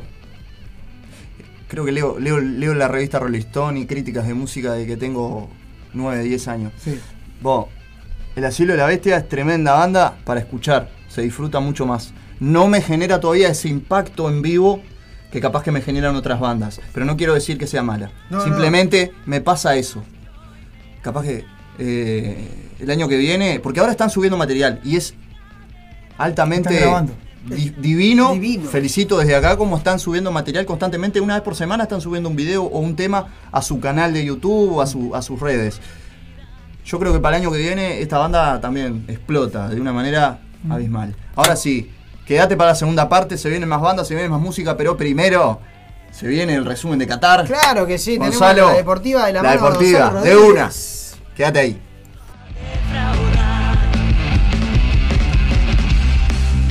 La mesa roja. A ver, a ver.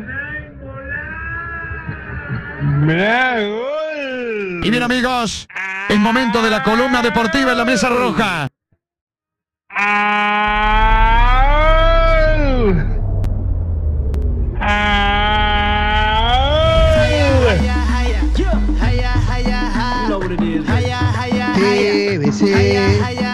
te quiero, te besé, Miami.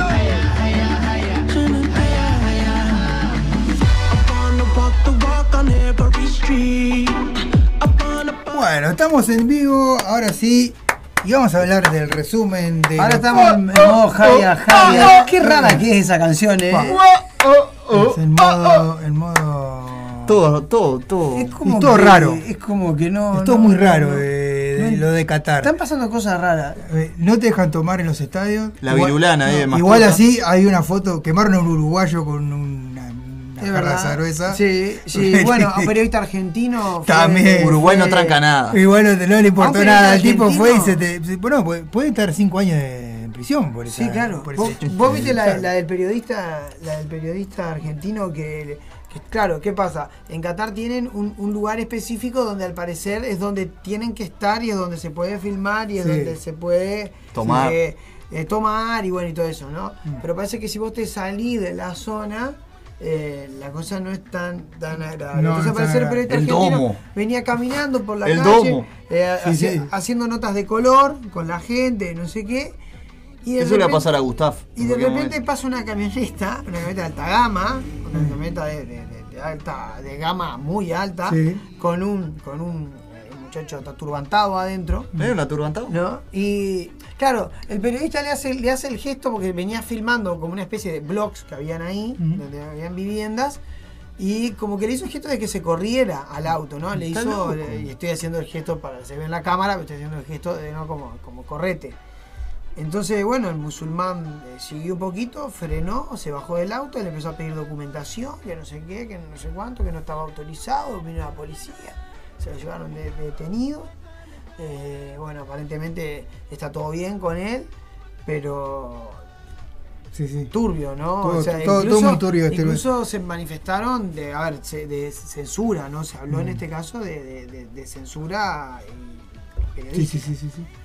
Bueno, vamos a hablar este, de lo que es el partido, eh, el primer partido de la selección uruguaya en este mundial, que eh, si se hubiera, si, si hubiéramos eh, como corrido así de un mundial al otro, a otro, no, no se extrañó nada la era Tavares, ¿no? Fue totalmente igual, Yo creo que se jugó igual a lo que se jugaba con Tavares. mucho a los coreanos, me parece que tuvo, le tuvo mucho, Sí, mucha mucho respeto. juegan muy rápido.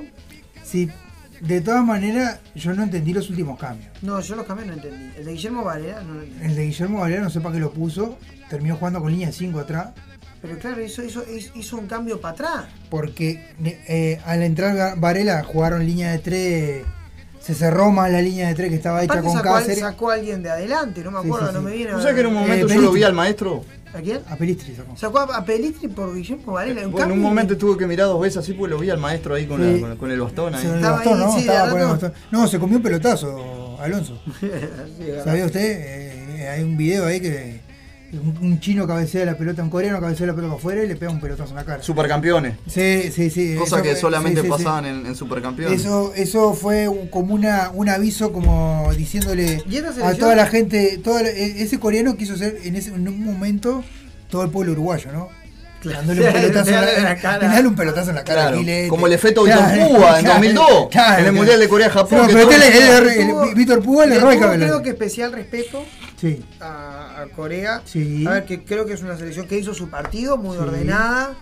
Eh, no, no hubo. A ver, es un equipo que, que es muy disciplinado a nivel táctico. sí, Eh, con la pelota en los pies. eh, no es más que Uruguay. no. Eh, no es más que Uruguay, pero me parece que ahí estuvo la diferencia. Ellos Sí, jugaron sí. ordenado y No, prolijo, y Uruguay en ningún momento, yo en ningún momento vi Uruguay Lo que, ordenado. lo, lo que, lo que pasó fue, desde mi punto de vista, hubo un tiempo, un momento, más que, más que nada en el primer tiempo, que Corea lo, lo maniató Uruguay. le controló, hubo- le controló sí, bien sí, la mitad de la tiempo, cancha. un tiempo que, que no era. eh, es más, jodíamos, pues yo estoy en mi trabajo, Eh. y jodíamos con que eh, no, no, no agarramos la pelota. No, no, no, no, no agarraba la pelota, es más, y, generó peligro. Sí, sí, Corea. llegó un par de veces. Corea generó peligro. En el segundo tiempo como que Uruguay le agarró más la mano y salió a jugar de una forma diferente.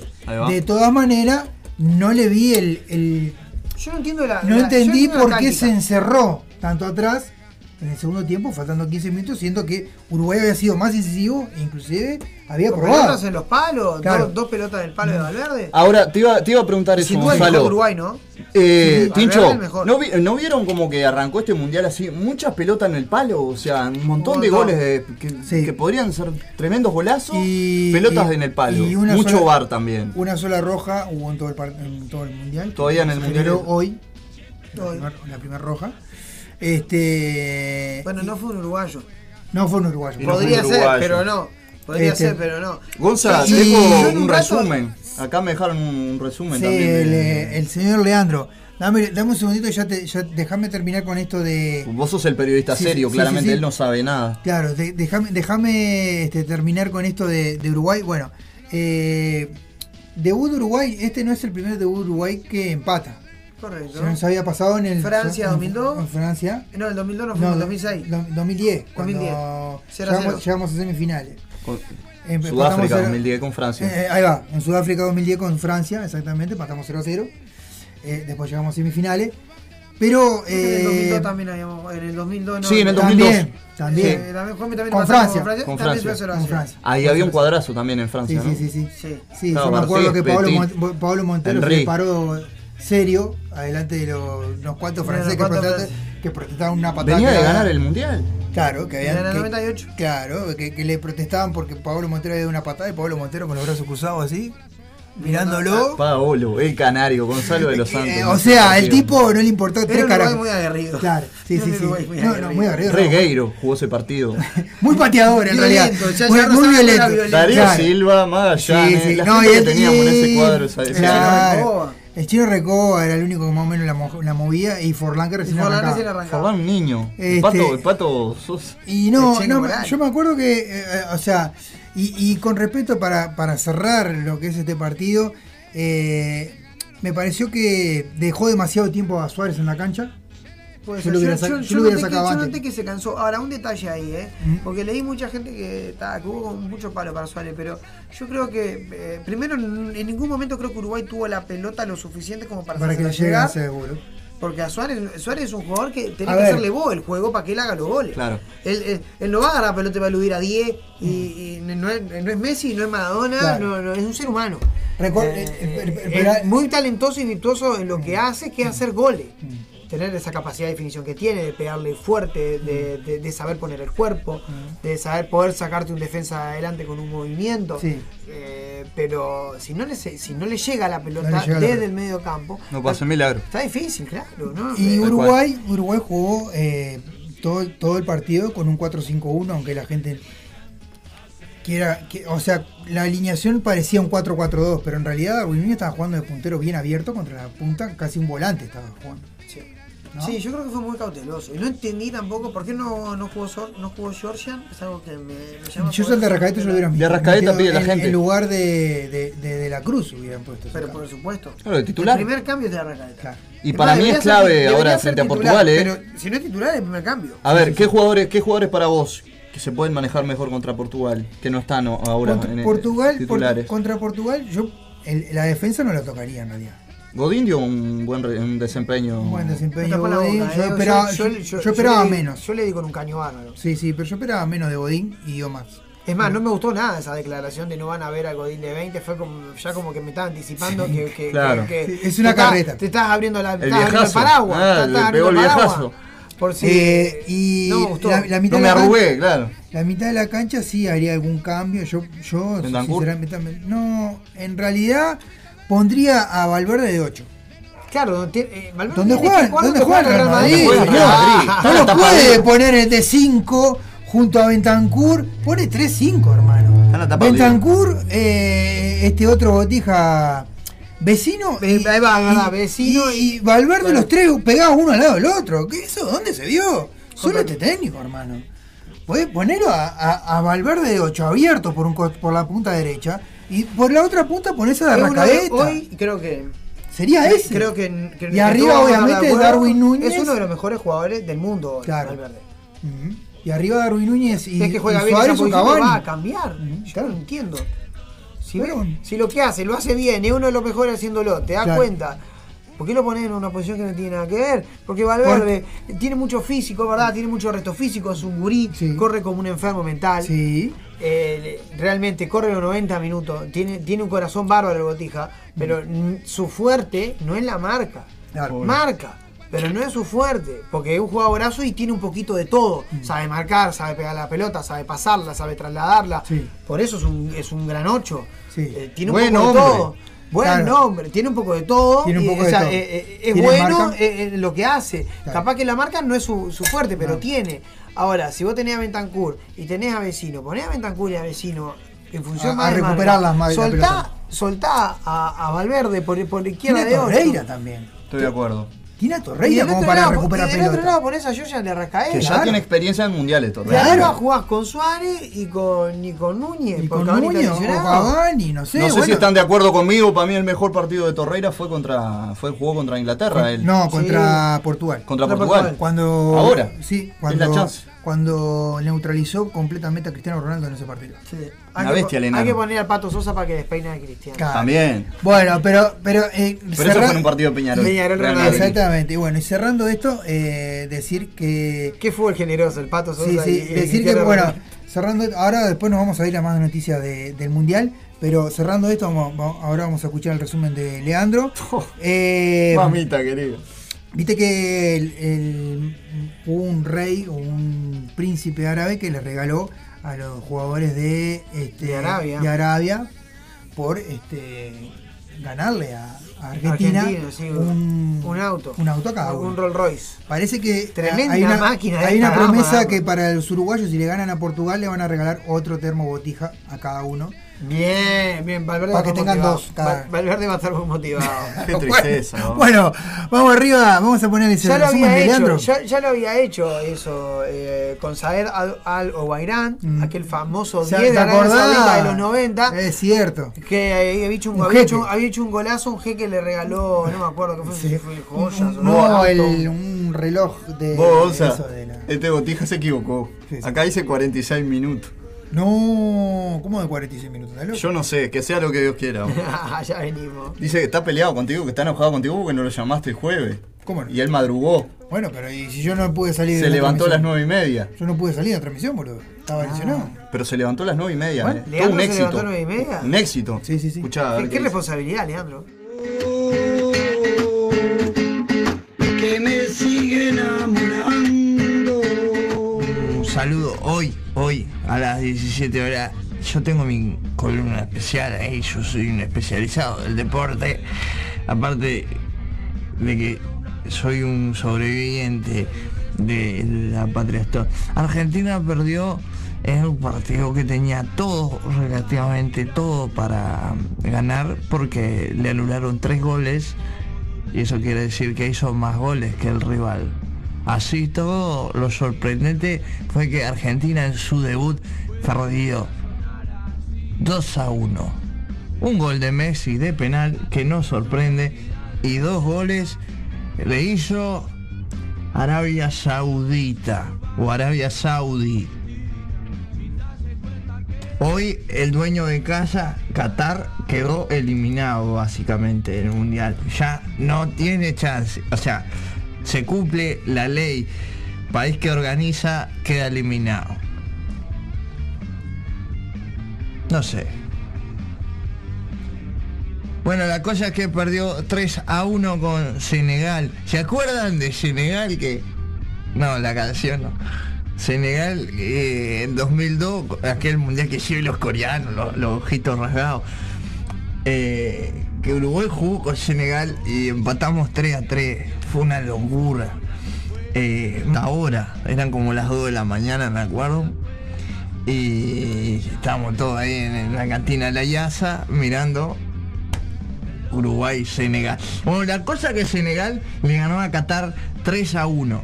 Me dice el señor director que tengo que ir medio rápido. "No, si no, me querés sa- sacar bueno, no, no me apuré. ¿Ah? No me apuré.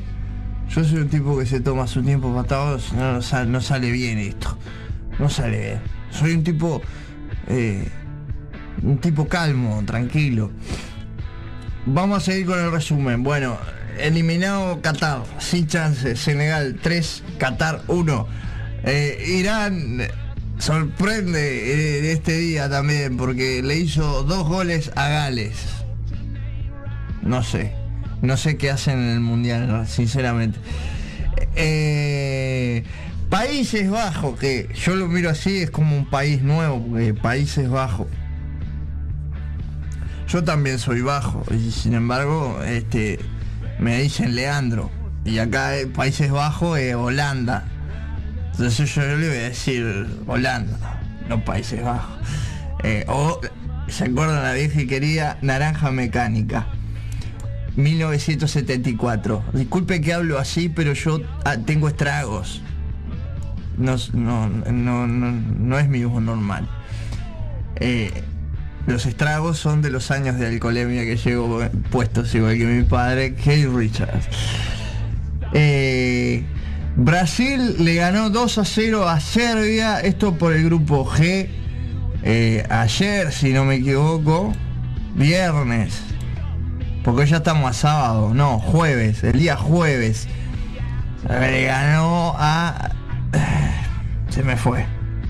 A Serbia, que en un momento fue Serbia y Montenegro, que a su vez es un país que...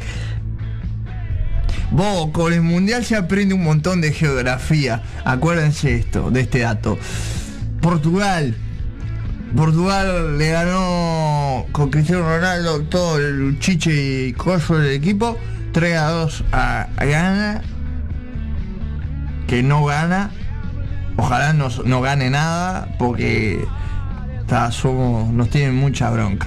Dice que est- están resalados con nosotros. Que se quieren dar así de bomba. Esperemos que no. Pero nosotros vamos a estar acá esperándolo. Uruguay somos somos pueblo. Este.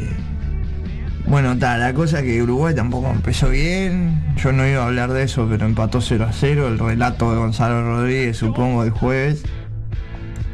Eh, y yo no quise participar. No voy a participar. Este es mi aporte. Eh, seguimos con el resumen de todo lo que nos dejó esta primera semana de mundial.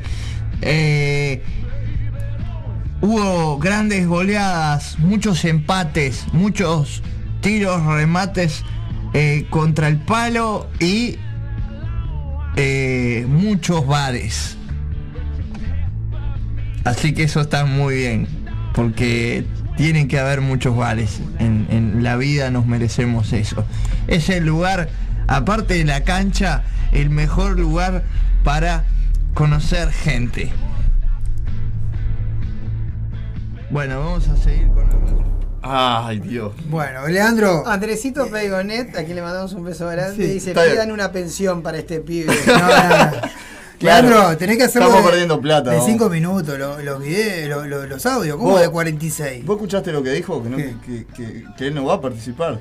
Bueno, pero tiene que hacerlo de 5 minutos. Pero vos no le fallé, llamalo. Bueno, Claro, tenés que llamar. pero ¿y ¿Cómo qué querés que haga si yo estaba enfermo? No Está podía. enojado, está yo, no- enojado. yo no relaté. Está enojado, No relaté, bueno. Yo que Aparte, vea- después, después lo llama por teléfono. Mirá que eh, termina, en- si sigue así termina en punto penal, eh. güey. Sí, sí, sí, Mirá, sí, sí, sí. el, análisis deportivo que te dice Bardanca. Río, no existe Río. Bardanca. Bueno, vamos a repasar un poquito. Eh, obviamente hubo ¿Qué pasó, eh, dos, dos- dos partidos. Hoy se reivindicó Argentina, pero habían arrancado mal, Sí, perdiendo contra Arabia Saudita 2 a 1. Un resultado que nadie esperaba. Totalmente. Partió todas las pencas, ¿verdad? Otro resultado Hablando que de partió. gente intensa al Roca. Este, eh, Un abrazo grande, Roquita. Otro, otro, que, otro resultado que partió todas las pencas fue Alemania. la Sí, derrota de Alemania. Uh, mañana tiene la revancha. 2 a 1. Pero contra la madre patria. Sí, contra Ah. España que hizo 7. ¡Ole! Dale, eh, España hizo 7. Ana y los siete le dice. Ganó Ana 7 a y- 0. bueno, 7. ese fue un resultado que también, que para las pencas, podías acertar eh, la victoria quizá, ¿no? Sí. Pero la diferencia, con la No, diferencia no, del no. gol, y, La diferencia. acertar el resultado exacto, como El Ana F, esa la- que la todo. diferencia. Es cierto, Ana F Me- aceptó. Metió 6 a 2 de Inglaterra. Exacto. ¿Quién es Ana F? Ya tenemos bicho que. Sí, hay una Sí, famosa en la famosa. de eh, Instagram. No, la de ovación. ¿De ovación? Ovación Movistar, eso. Ah, no sé. ¿Por qué nosotros vamos y le pedimos a Leticia Arenberg que dé los resultados? Bueno, No está mal. Este, plata. en el Está mal. partido de Argentina que pasó, que se, fra- se fracturó un jugador de la mandíbula. Este, estamos hablando de Yasser Al-Saraj.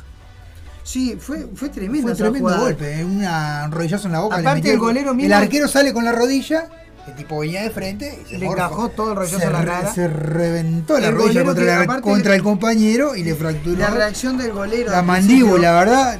O La reacción que- del golero fue impresionante porque fue como que se asustó de verdad. Sí, o sí, sea, sí, de- sí. eh, Otro que se asustó. dio cuenta que lo mató. Otro que se lesionó y se asustó y se pierde toda la primera fase, Neymar. Aparentemente sí. Eh, no, esta vez no, no, no estuvo girando y saliendo del estadio. Veo, veo que hay un video que gira y sale del estadio. Bueno, en, en esta ocasión no fue así. Simplemente lo, lo, lo mataron. Una pasada que lo mataron. Se ve que alguno lo pudieron y dijo, oh, loco, jate tirarte. Prima, hacha. No, no jodas más. Hacha. Bien. Capaz que Eh, filtra juega, ¿eh? no, se queda, parece, aparentemente no juega toda la primera fase. Bueno, Brasil tiene con qué sufrir. Sí, obviamente. Brasil que ganó cómodamente. cómodamente, cómodamente. Ya ganó me atrevo a decir 3 a que mi 1. pronóstico es que Brasil se va a ser el campeón del mundo. ¿Será una, una final Brasil-España? ¿Usted qué dice? No Podría sé. ser, ¿eh? Podría ser. ¿Cómo arrancaron? Puede ser. Recordamos que si nosotros quedamos segundo en el grupo, Brasil Brasil. obviamente creo que va a quedar primero en el grupo, Nos toca Brasil. nos cruzaríamos con Brasil Exactamente. en cuarto de final, la cual la veo ahí ya. Ya ahí, si Alonso se defendió con. eh, Ahí va a poner a Sosa y a. Eh, táctica, táctica murciélago, todos colgados del Eh, travesaño. Va a poner a Mulera, Sosa y. Decime si estoy en lo correcto. Ah. Si, si Corea empata con Ghana, Mm. tenemos chance de salir primero también. Por diferencia de goles. Si nosotros le ganamos a Si tenemos que Portugal, ganar a Portugal. Tenemos que ganarle a Portugal y ganarle a Ghana, claramente. Claro, eh, obviamente. sí, eh, para asegurar la clasificación hay que ganar los dos partidos. Los dos partidos que quedan. Independientemente de cualquier otro resultado. Seguro. Ahí para clasificar. Para quedar con 7 puntos, que no están tan mal. No. No, no, Pero, siete puntos te- claro. te, te pone ya, No, digamos, primero, casi en zona clasificación. Sí, no, te, te pone primero. no Hay que yo creo que Lo- lo, ideal, victorias lo te ideal es clasificar primero, para no cruzarte con Brasil. Claro. O sea, eh, aparte, no solo no te lo cruzás, sino que si quedas primero, Brasil queda del otro lado Sí, sí, sí. del fixture cuando, cuando pasas a cuarto. Entonces no te lo cruzarías hasta una posible final. Bien. Eh, después, eh, el rey de Arabia Saudita, Salmón bin decretó, decretó feriado el día- en la mañana que le ganaron. Hubo a tremenda joda en Arabia Saudita, sí, el Saudita. gente con metralleta tirando Sí, tiros para tirando tiro, para arriba, una Eh, bueno, hay aparte de que los jugadores hermosos. Aparte que los jugadores se recibieron mm, Un Rolls Royce. un Rolls Royce. Vehículo, Rolls Royce auto. Exactamente. Pero Eh, tremendo. Hay videos de gente tirando metralleta, con la metralleta para arriba. A uno gritan el gol y Sale, corriendo el tipo con una metralleta. rompen una puerta y el tipo agarra la puerta y tira la puerta para. o sea, Bueno. la arrancó. O sea, tipo, todo el mundo pe- pegándole patada a los muebles. Sí, sí. Eh, bueno, no, hay reacciones también de en videos de los argentinos, ¿no? Que eso fue muy gracioso. Me imagino, ¿no? A que no vi. reacciones de. Bueno, hay, hay, un, hay un, un video que me, me- me- a mí digo, este, porque La- eh, un- hay un árabe, un árabe, ¿no? Una saudita. Dicen que la pasaron bomba. Bomba, bomba. No, Bomba, bomba. haciéndole el gesto de dos a unos argentinos y los argentinos haciéndole shut up, shut up. Como diciendo, yo ahí lo, lo interpreté como que eh, Argentina queriendo inverse, pero escúchame, el tipo está festejando. Perdiste, bueno, suerte en pila. Ya está, 2 a 1. Se picó. Y, y se picó ahí en el estadio, esa imagen está.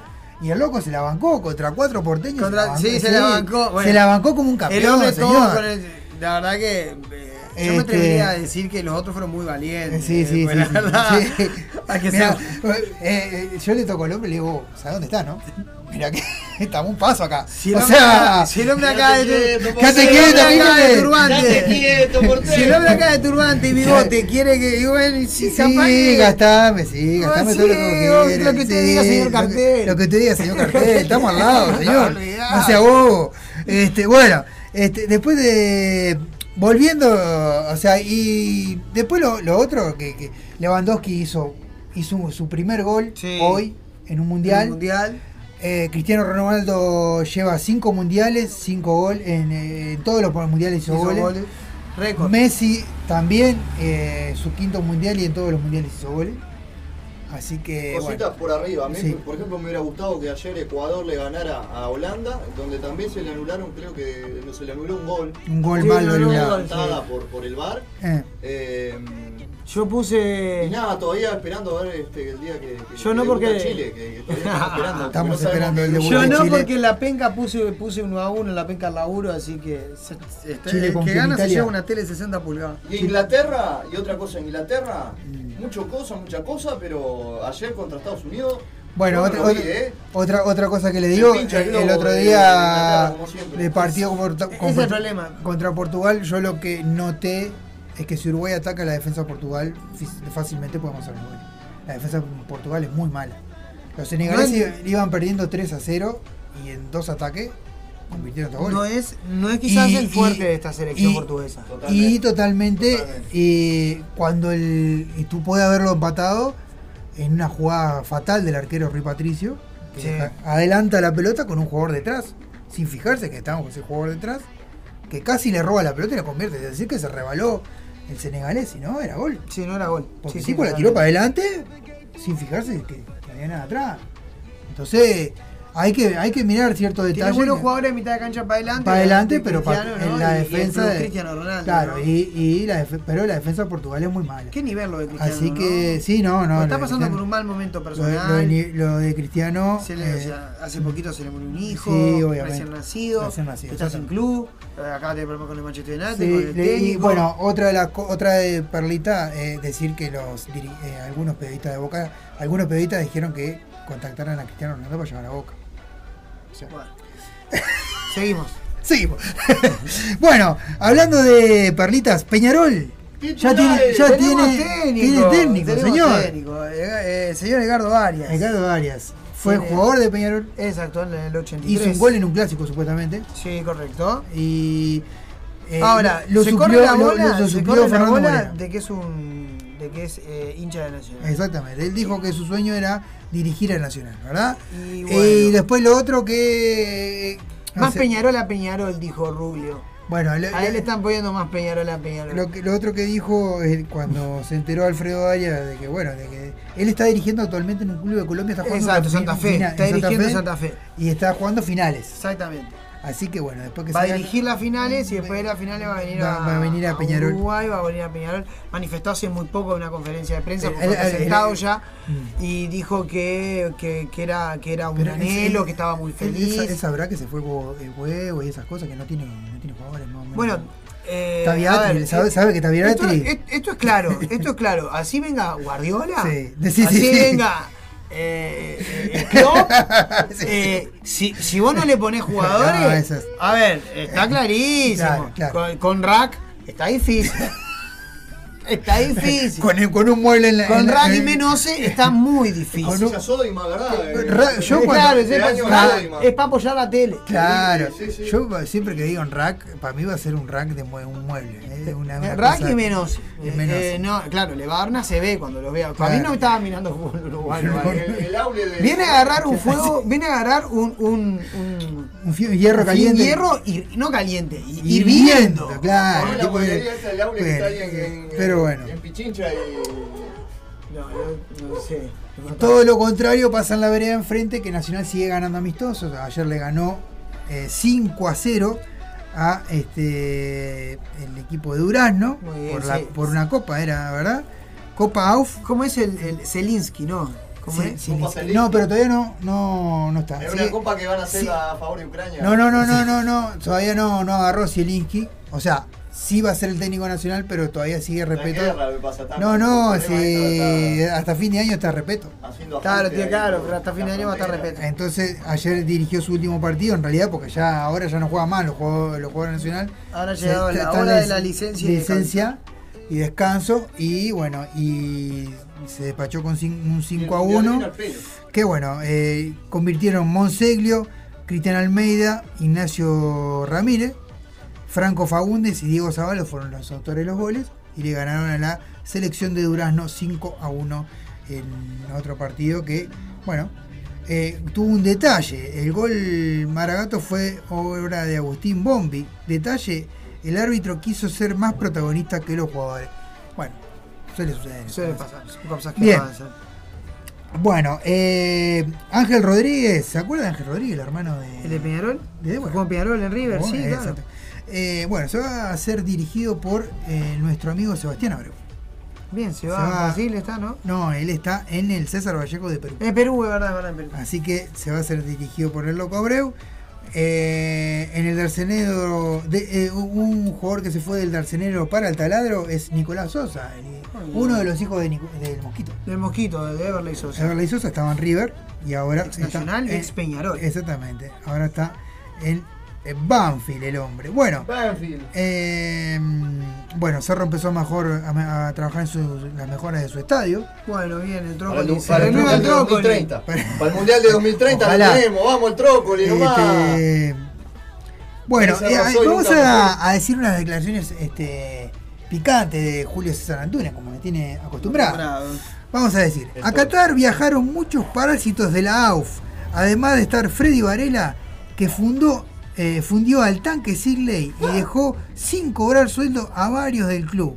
Esa es la realidad del fútbol uruguayo. Bueno, lo dijo Julio- Julio César Antunes. Es el Horacio Pagani uruguayo. Sí, sí, el tipo, Me encanta, se- me encanta. el tipo eh, tira, tira para todos lados, ¿no? No le importa tres Es el caras. Javier Milei de- del, del- del ¿Qué- deporte qué- uruguayo. Qué personaje No, el señor Varela, eh, realmente. Sí, Freddy Varela es un personaje tremendo. Él, creo que él y Audifred Sí, sí, sí, sí. eh, son esos dos, son de ese tipo de personajes que, que quizá no deberían estar mal el fútbol.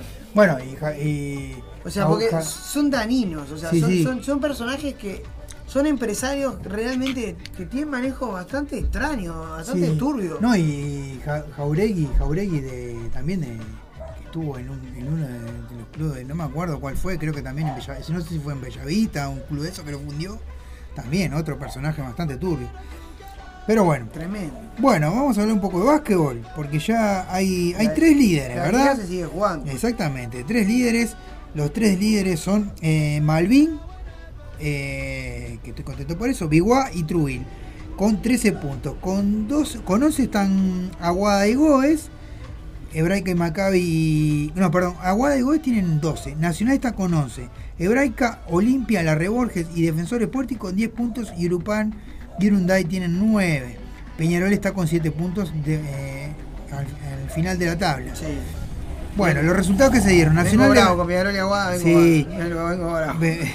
Nacional, sí, pero Aguada está ahí, está, la, Aguada está ahí, está ahí, está ahí, está ahí. Bueno, Nacional 94, Truil 68, eh, Urunday le ganó, eh, perdón, perdió con Biguá 86 a 77, eh, Malvin le ganó 75 a 65 a Defensor Sporting, Olimpia eh, le ganó por un punto a la Reborges 83 a 82, Peñarol eh, le ganó igual, aunque estaba último, 87 a 81 a Goes, y esas son las posiciones.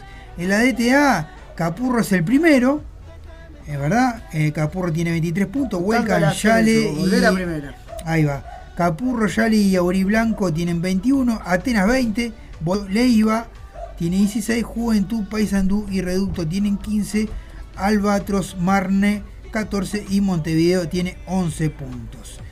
¿Verdad? Saludos a la gente de Albatro, vos, que Sí, el Albatros que supimos ser. supimos estar ahí. estar ahí. Yo soy Eh, hijo. Ahí va, el, el Rocco, el Rocco supo hacer sus primeros pasos ahí en el, verdad, mis primeros pasos en el aguantadero Nuestro, ahí. nuestro primer encuentro con el Rocco siempre, siempre lo dijimos. Y el bueno, programa de Poetas Caro ahí, me acuerdo. Y bueno, y como decíamos, Cristiano Ronaldo eh, fue, dejó las instalaciones, o sea, y fue dejado por la gente del Manchester, así que Se fue más de los Diablos fue. Rojos. Eso es más de los Reds. Bien, hasta ahora muy corta la hora la, la- la deportiva, pero contundente. contundente con lo del Contundente. mundial, porque obviamente es lo que acapara la atención. El mundial, en estos momentos, recordamos el martes, no, el podríamos, lunes, decir, podríamos decir a nivel deporte, Sí. eh, el mundial, y a nivel general, astesiano. Astesiano. ¿No? Es Claro, como que claro. el programa va a empezar a hablar del mundial y, de astesiano. O sea, Ahí va. No, eh, le decimos, el lunes sí hay transmisión de, de parte de este Undergol para Uruguay-Portugal. ¡Vamos! Este, el Lo sapito, escuchás por radio el aguantadero. el sapito no se dio el horario, así que vamos a tener que cumplir con ese hombre que es el día de su cumpleaños, se va para afuera. Qué grande, no Qué grande al sapo. sapo. Se va para afuera, pero no dijo dónde para que no vayamos a romperlo. a Entonces, romperle. el lunes a las 4, Uruguay, Eh, Portugal. de Portugal, Por Radio El Aguantadero. en vivo por Radio El Aguantadero, así que Este, y bueno, Sumate. Uruguay, Uruguay, Portugal Eh, si me preguntan un pronóstico, eh, para mí es un partido ganable. Yo, para mí es ganable el partido. Es más, yo a Uruguay le tengo más fe en los partidos que son difíciles. Difíciles. eh, que los que tenemos manera. Es más, me, me gusta, me gusta más que. O sea, pre- creo que Uruguay le va a hacer un partido mucho más aceptable a Portugal que a Ghana. Es decir, yo pienso que si Uruguay le puede ganar si se le sale a jugar como le salió el segundo tiempo a los coreanos. Ahora, si sale a especular como en el primer tiempo, bueno, estamos en el horno ahí. Pero aparte, yo no sé si vos no notás- si entiendo. vos no sé si vos notás lo mismo, pero yo creo que Uruguay tiene graves problemas de retener la pelota. Claro. La O sea, retiene, la retiene. No, no la retenemos. Claro. Eso, hay que aprender a No, porque aparte, aparte eso los tenemos coreanos le la- robaron la, le robaron la No, pelota en el primer tiempo. No hubo manera. No hubo manera. No hubo manera. Y Los no le llegaba la pelota otra, ni a. Darwin ni a Suárez no le llegaban ni la Ni pelota. una. Le- le- le- Darwin se intentó rebuscar, En claro. un momento Suárez yo lo vi que estaba mandando mensajes de texto, sacándose fotos con la familia. tipo Salió, estaba. bastante, salió bastante caliente. Sí, no- sí, noté, sí, noté sí. que salió caliente, pero me parece que era el cambio. Eh, no era el cambio Guillermo Varela por, No, por Pelistri. Por Para más mí que Pelistri que- quizás, eh, eh, quizás capaz que era el cambio. eh, Pero para mí yo yo para mí hubiera- no hizo un- una mala tarea Pelistri. No, eh. pero le, le hubiera dado, yo le hubiera dado unos minutos a Rascaeta. Y antes. Para mí era Georgia. Sí, y antes. Y antes, claramente, sí, sí. No, acá ahora directamente ni lo puso. Los brasileros, si vos ves los tweets, los tweets de los hinchas de Flamengo, no pueden creer.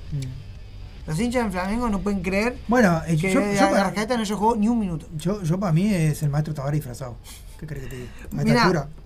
te lo te decía el otro día. Él es de la escuela de Julio Riva. Mm. Se- le falta gritar segunda pelota. No, en cualquier momento. Le falta Ah, gritar en cualquier segunda momento pelota. salte.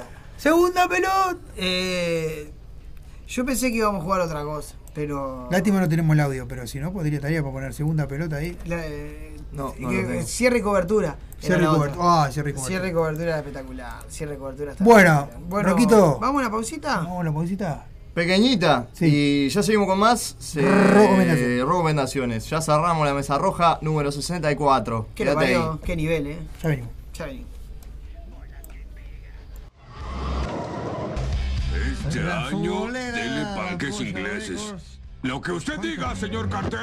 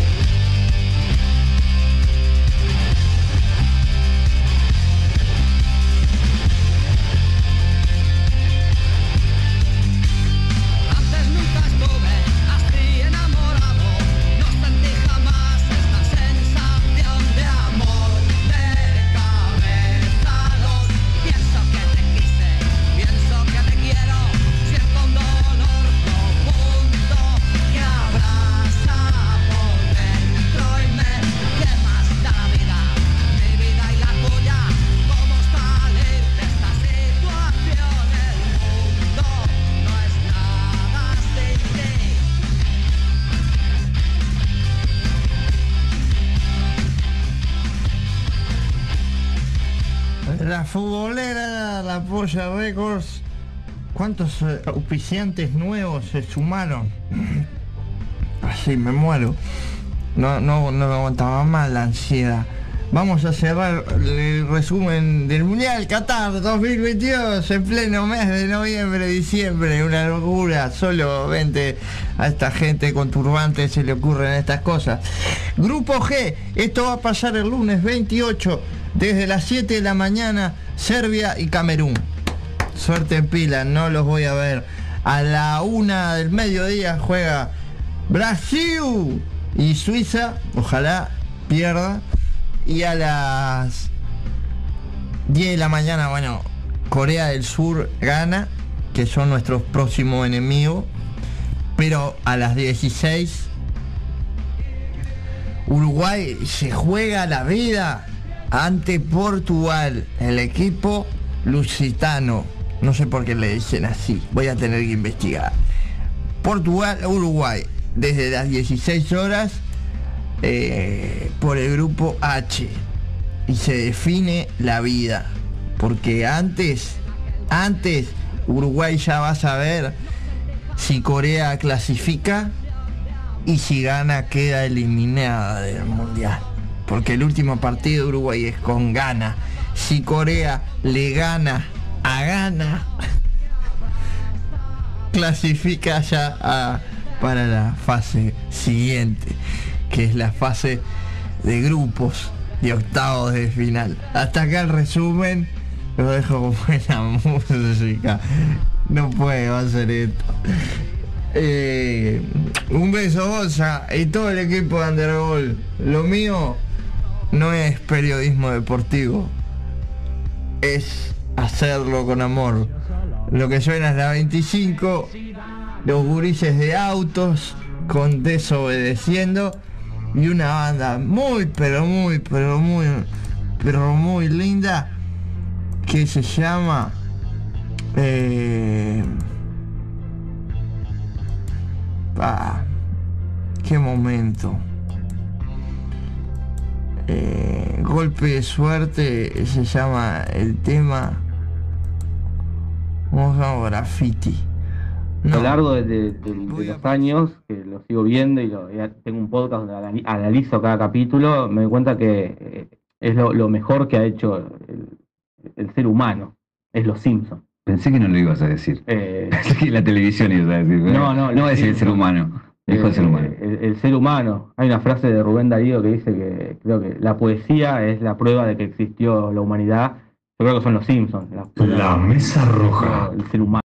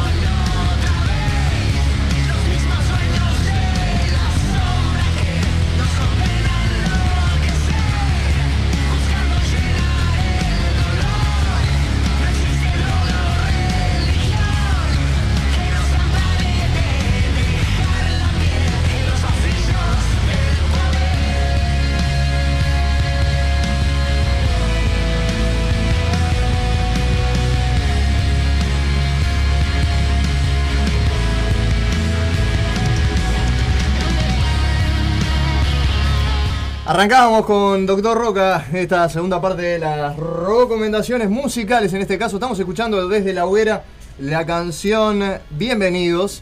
Eh, Doctor Roca volvió este año con nueva formación Fede Valenzuela en bajo, por ejemplo, Clo Piretti Villamil en voz, ya venía probando y lanzando algunos sencillos, pero bueno, este año salió su disco La Hoguera, que fue grabado y mezclado durante el 2021 en la sala Aural Studio del señor Pablito Soiza y masterizado nada más ni por nada menos que por Tony Lindgren en Suecia, Estocolmo, compuesto por eh, ocho canciones, un disco bastante recomendable para escuchar así haciendo algo, muy rápido y aparte de eso también tremendas letras, como nos tiene acostumbrado Doctor Roca desde el año 2006. Esta es la tercera formación de Doctor Roca, ya que pasó por eh, diferentes vocalistas, como el caso de Lucía Capi, que también fue cantante de Catarsis, o por ejemplo eh, Mariana, Mariana que fue Mariana Costa fue la primer cantante de Doctor Roca. Sí, sí, Así que nada, un, un gustazo que estén Manteniendo por la siempre la, voz femenina, ¿no? Siempre presente la voz primera femenina. Estamos más o menos cerca del metal. Y si tengo que elegir un disco de acá, de metal,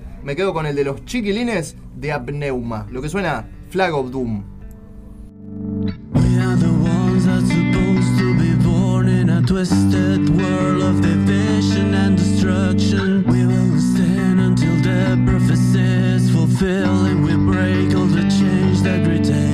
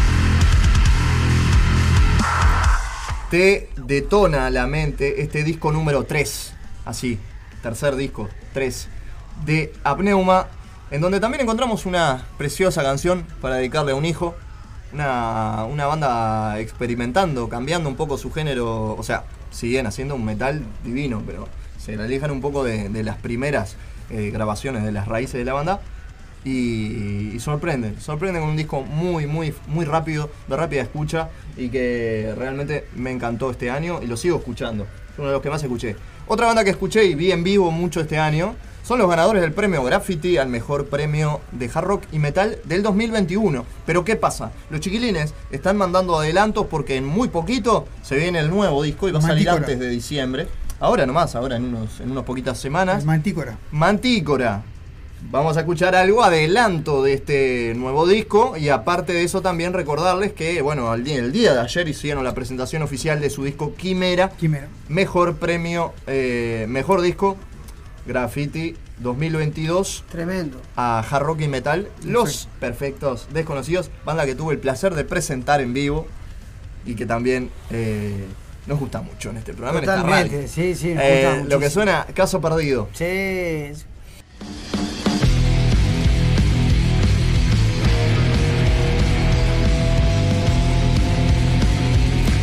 Se mete como un trompo ahí el señor Leroy Machado también.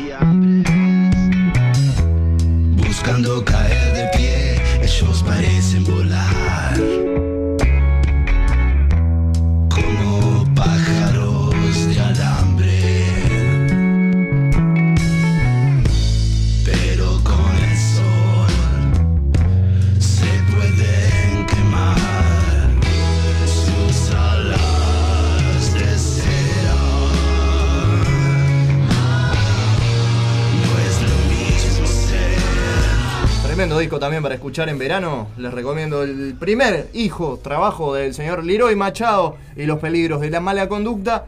Eh, Leroy pasó por muchísimas bandas de rock and roll de la Sí. vuelta. Yo lo recuerdo, por ejemplo, de su época con Silverados. Eh, también es profesor de música, es profesor de guitarra. Eh, y bueno, decidió armar una banda en pandemia, como es el caso de muchísimos otros músicos, con eh, aparte de seguir continuando y tocando con sus bandas este, de cabecera, a armar este, proyectos paralelos. Entonces, entre la, en la pandemia, entre, entre 2021 y este 2022, que ya estamos llegando a, a diciembre, vimos muchísimos proyectos de, de- de artistas que conocemos de otros lados. Claro. Por lo menos acá en Uruguay me pasó. Y en el exterior un poco también.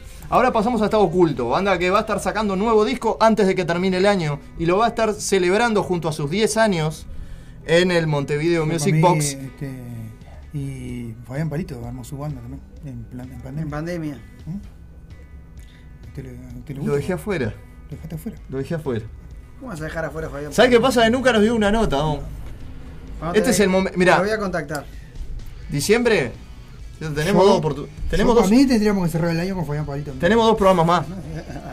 Tenemos dos programas más. Acá. ¿Qué va a traer los vástagos de vuelta? Que otra No, vez no, todos, los todos los vástagos, no. hippies esto acá. Claro. Estos hippies los No. que tocan ahora el do en Call Music. y A mí, a Fabián, boludo. Fabián Palito cerrando el ciclo acá, en vivo. En vivo. Sí, sí. Claro, sábado 17. Cantando. Eh, eh, lo dijo Gonzalo hoy. ¿Qué va? ¿Matías Valdés? No, Claro. Fabián Palito. Fabián Palito, papá. Hay que traer a Fabián Palito. Va a traer los bastos. Bueno, vamos a escuchar la música, que es lo que importa. Eh, recomendable también, todavía no está el nombre del disco. No. Pero se viene el tercer disco de Estado Oculto. Lo que suena y el adelanto no están libres. Andá al hábitat. Anda a la vista y anda a ver el video si no lo viste, que está en YouTube. Claro que sí. Banana, Belinum.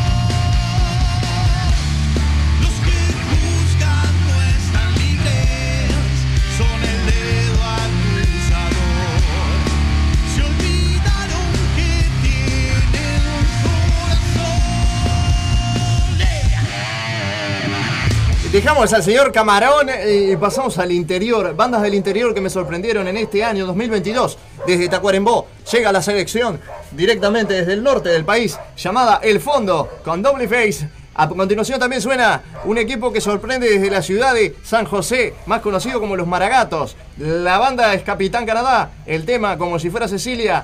A continuación de este mismo también suena una banda que también es de San José, pero que hace metal. Se llama Engranaje, toca hoy en el Rocks Bar.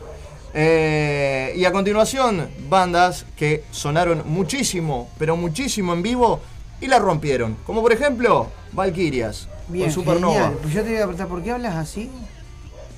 Porque quiero cerrar las Estás recomendaciones. como hablando, como que hola, hola, me Y- llamo Rocco y estoy acá. Y estoy en Es modo, como que- modo- modo sorteo. En modo sorteo, claro que me sí. pongo en modo bolillero. Me pongo loca. En modo. Diría eh, los Simpsons, ¿por qué hablan así? Kermés. Sufrí una embolia. Porque esto no es la mesa roja, es la kermés de los sábados. Claro que sí.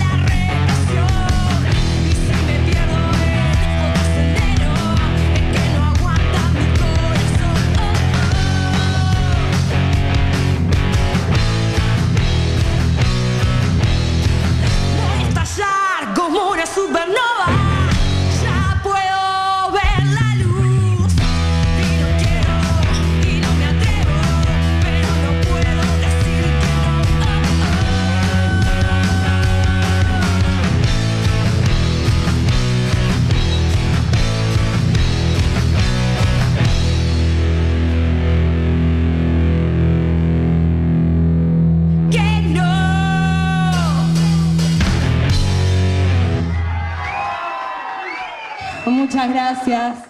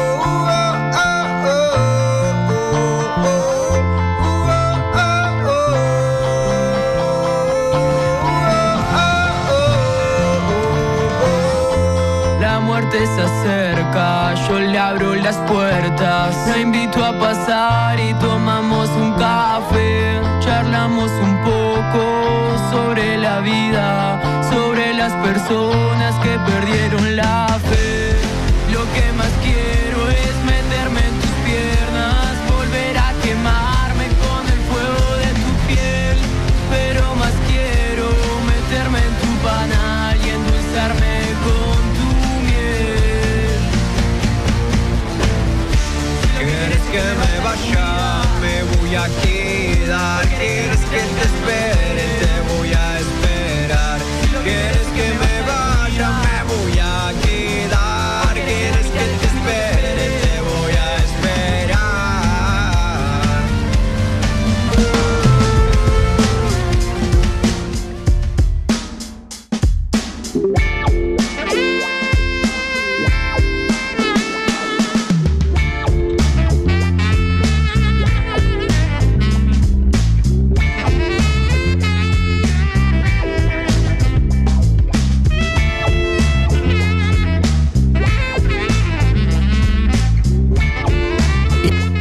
Sonando ahora es eh, extraído del último disco de Piso 2, también recomendable el disco de Piso 2, que si no me equivoco se llama, se llama, se llama, se llama, se llama...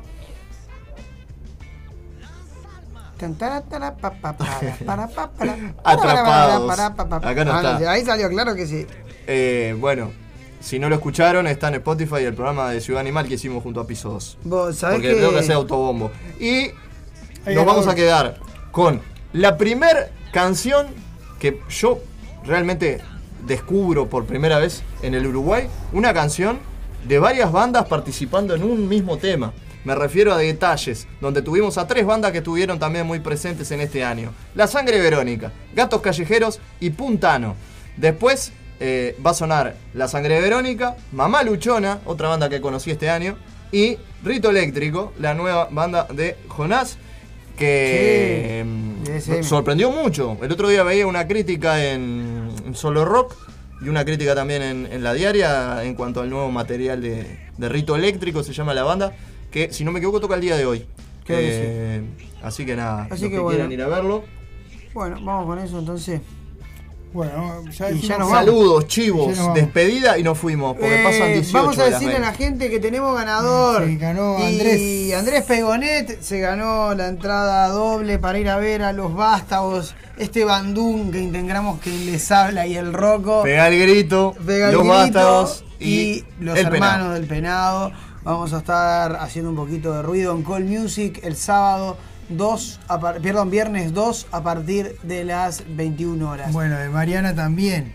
De parte de Mariana también, dice Andrés. Es un abrazo que- grande a los dos que nos reapoyan y Así que- nada, la verdad que súper agradecido. cra, los queremos Gente, muchísimo. Pero obvio, los amamos. Vendeme, no sé, chivos, saludos, lo que Bueno, quieras. eh, bueno, clase de guitarra, eh, música, eh, lo que quieras aprender. ¿Querés terminar el año de la mejor manera? ¿Qué mejor que arrancar a aprender música? Quedaste en cuarto de escuela y querés terminar el año para seguir avanzando el año que viene. claro, cumplir tu sueño el año que viene, subir un escenario, de, de- de tocar con una banda, de sentir que estás ahí, eh, tomar clase con el crack, en, el- en este caso en la sala del tiempo. Jardines del Hipódromo. Exactamente, en la zona Jardines del Hipódromo, Acrópolis te- 3668, ¿Qué decir? eh, esquina Carlos Neri. Eh, te comunicas con él a través de eh, las redes sociales, eh, la sala del tiempo. ¿Lo tenía Carlos Nieri? Sí. Claro. No, pero no, él, él dijo de decir que. y de decir que pareces una persona, capaz que. Al, al tomar eh, la clase con él, aparte de ser una, pe- una persona eh, que va a hacer música, también de decir que pareces una ¿Estás persona. bien, Gonzalo? Sí, sí. Are you okay? No, Estás no. hablando sí, raro. sí, sí, estoy hablando raro. Eh, lo que pasa que este, eso fue. Me haberme juntado mucho con Leandro esta semana Sí, para, vos, para- Gonza. para armar el programa. Tenés que llamarlo. Sí, ¿Va a sí. estar áspera en el Under sigue sonando o no? El sábado, el martes. Ah, Qué lindo. El martes va a estar áspera. Va a estar lindo. muchos saludos de parte de la Mesa Roja, mandá. Sí, sí, sí, sí, sí. La Sí, gente sí. de áspera va a estar el martes. Quedamos muy impresionados. Sí, sí. Que me dediquen No, el- la, la entrevista ya está, así que el martes sale. Bien ahí. Así que bueno, vamos a ver, Buenazo. vamos a ver cómo sale. eso. Bueno, las clases de guitarra. Montevideo, Montevideo Zen, eh, masajes terapéuticos, Sí. eh, masajes descontracturantes, Sí. masajes faciales, Sí. Etcétera, etcétera, etcétera. Te comunicas con la página Montevideo Zen directamente o te puedes comunicar también eh, al 099-343-871.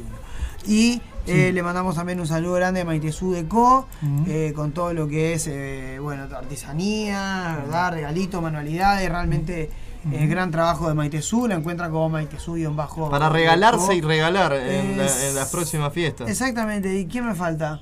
Y nadie más. El hombre que nos hizo el logo. Un abrazo grande a Maquiato, Gran 4- Maquiato 420. 420. Y. Eh, y. Ah. Y da, nos vamos entonces. Y Radio El Aguantadero. Y otra cosa, Sí. recibimos juguetes, no te olvides. Acá, tanto acá, en Aurora 382, esquina Conciliación. Los compartimos, son todos los juguetes que vamos a estar juntando para esta campaña de juguetes 2022. Van para el merendero Pueblo Victoria, que también está pasando por un momento bastante complicado. Se están juntando firmas porque lo quieren cerrar. Hay una denuncia anónima. Entonces, bueno, hay que fortalecer Se eh, la firmas, solidaridad. Se están juntando firmas acá en el barrio para sostener el, el- el merendero.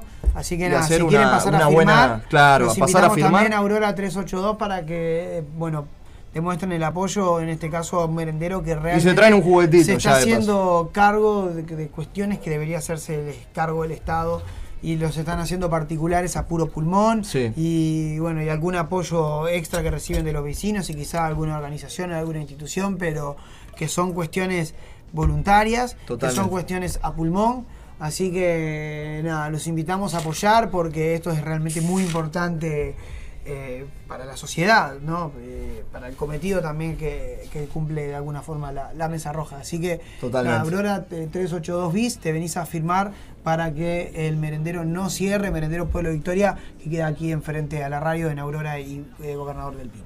Y yo lo que le quería decir, eh, quedan tres programas. No nos queda nada, se termina la temporada. Tres programas. Se termina la segunda temporada Sábado de la 3, mesa roja. sábado 10 y sábado 17. Sí, pero Exactamente. quedan dos programas entonces. Pues sábado 17 no hay programa. Ah, sábado 3 y sábado 10. Cerramos, cerramos el sábado 10. El sábado 17, si querés acompañarme a, a- a- a escuchar lo, que, lo mejor que hicimos. Si estás del otro lado, estás aburrido y querés decir vos, ¿qué hay para escuchar Extraño, hoy? extraño la mesa La roja. mesa que no roja no está. sale- Bueno, Va a haber material de la mesa roja, pero no vamos a estar en vivo. claro. Resumen, o sea, lo mejor Ah, que así que hicimos. tenemos comida. No te puedes quejar. Lo Tenemos mejor que despedidas. hicimos. El 24 no, porque el 24 no vas a estar masticando el budín y aprontando la Ah, leña. y, y escuchando, escuchando a la mesa roja, escuchando te a va a caer- Tesiano. te va a caer mal el. Escuchando a Bianchi. Aparte, aparte yo no me acordaba que Martín se va, se va ahora, después del, del 10 se va de vacaciones hasta... ¿A dónde me voy? Se va para afuera, ya arregló con Astellano. ya. Se va... No, No, no, no se va solamente para afuera, pa- pa- para acá. Se va para afuera. Se va para afuera, afuera. Se va para afuera, afuera. Sí, sí, cruza fronteras. Sí, sí, ¿no? ya, Atento eh, Simón. Muy, muy amigo de Astesiano. ¿me Ay, ay, ay. Se complica. Simón también. ¿Sí? Amigo de Esteciano. Uh, Simón. Simoncito que seguramente lo tengamos la semana que viene. Claro, porque se va a la última ya, se va a la despedida. Vamos a tener que cerrar Mirá el que año. hicimos que cosas este te año, mandamos ¿eh? un abrazo grande a Simón. Vos, Tincho, estamos locos. Estamos mal de la cabeza. Estamos muy 63, locos. 64. Meter deporte, cultura, entrevista a sindicato, a gente de la noticia. política, noticia, hablar de Astesiano. Pa- Leandro, Leandro, Pamela, la- Layani. la Layani. Pa. Ya que trabajamos, hay producción acá. Sí, hay sí, producción, sí. hay equipo. ¿Nos escuchamos la semana que viene? Exacto. ¿Y como dice la mesa roja? No duerme, descansa. Vamos arriba. Nos escuchamos. Las recomendaciones con música, entonces, disfruten. Chao, chao, lo mejor del año. A todas las bandas, gracias por su música. Sin su música no hubiera sido fácil Totalmente. este Y 2022. acuérdense- Los quiero y nos reencontramos en la 10. vuelta, como siempre, en cualquier toque, como siempre, en la noche. Obvio. Y el 10 cerramos con palito. Ay, ay, ay. Escuchamos. humo en mis neuronas me hace sonreír. Incluso si no hay motivos para ser feliz. Pensamientos ruedan por la escalera y en el golpe del último escalón más esta canción.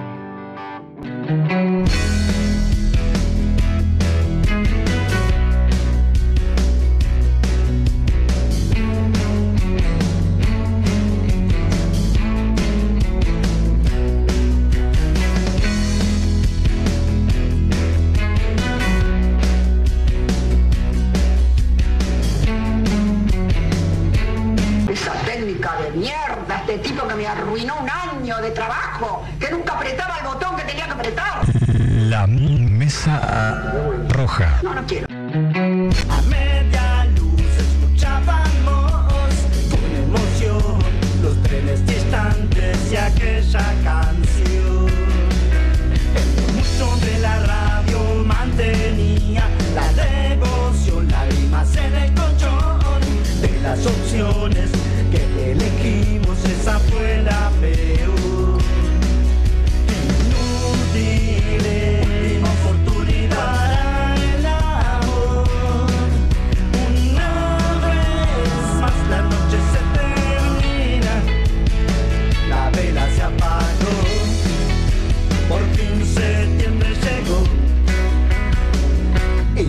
Y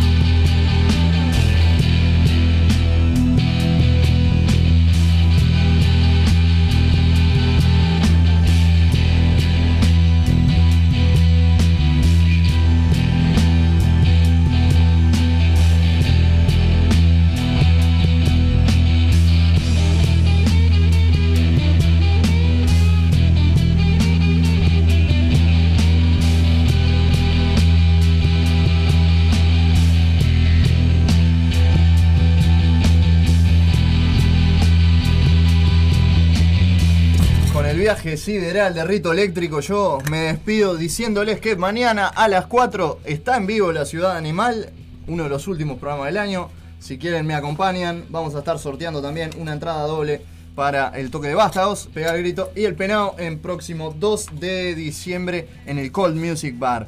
Recordarles que ahora en un ratito nomás se prende la Templaria FM. Arranca como una moto la Templaria a sonar con lo mejor del metal y la programación musical del señor Martín González directamente de Salto. Sale el Closmu con Metal Battle Radio y pegadito los especiales de Templaria a las 23.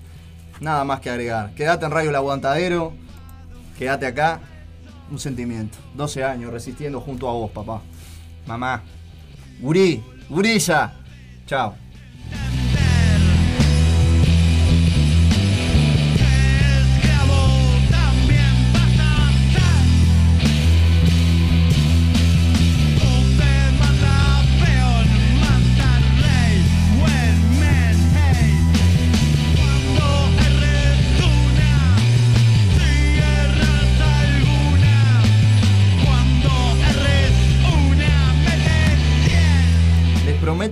31 de diciembre, antes de las 12 de la noche, yo voy a dejar de hablar.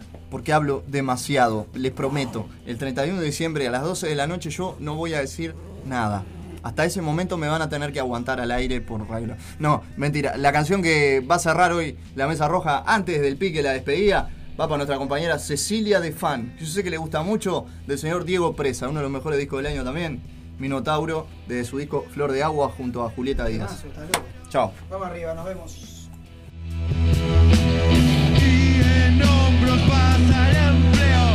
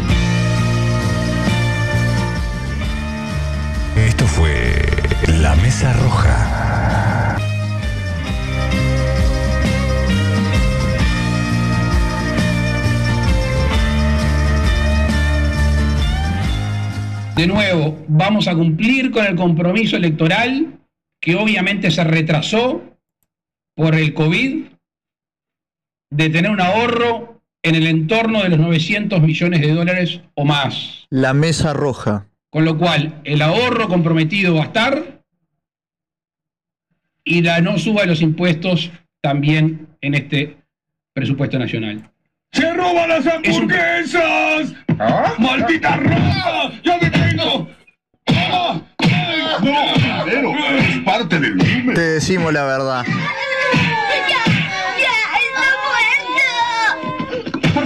¡No, no! ¡Suéltenme! Eh, fue Krusty el payaso.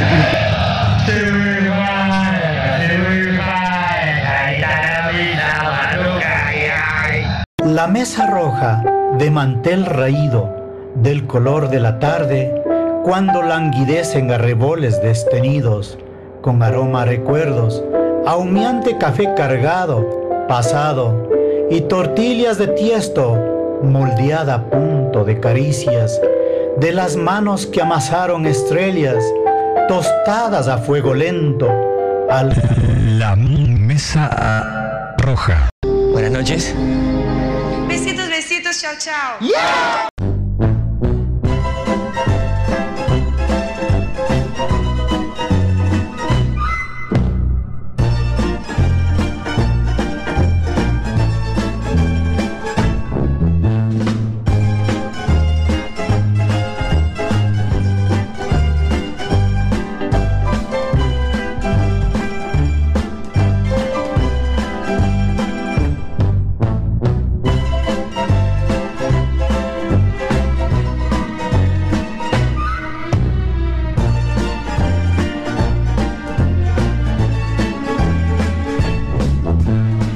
Gracias por este hermoso momento.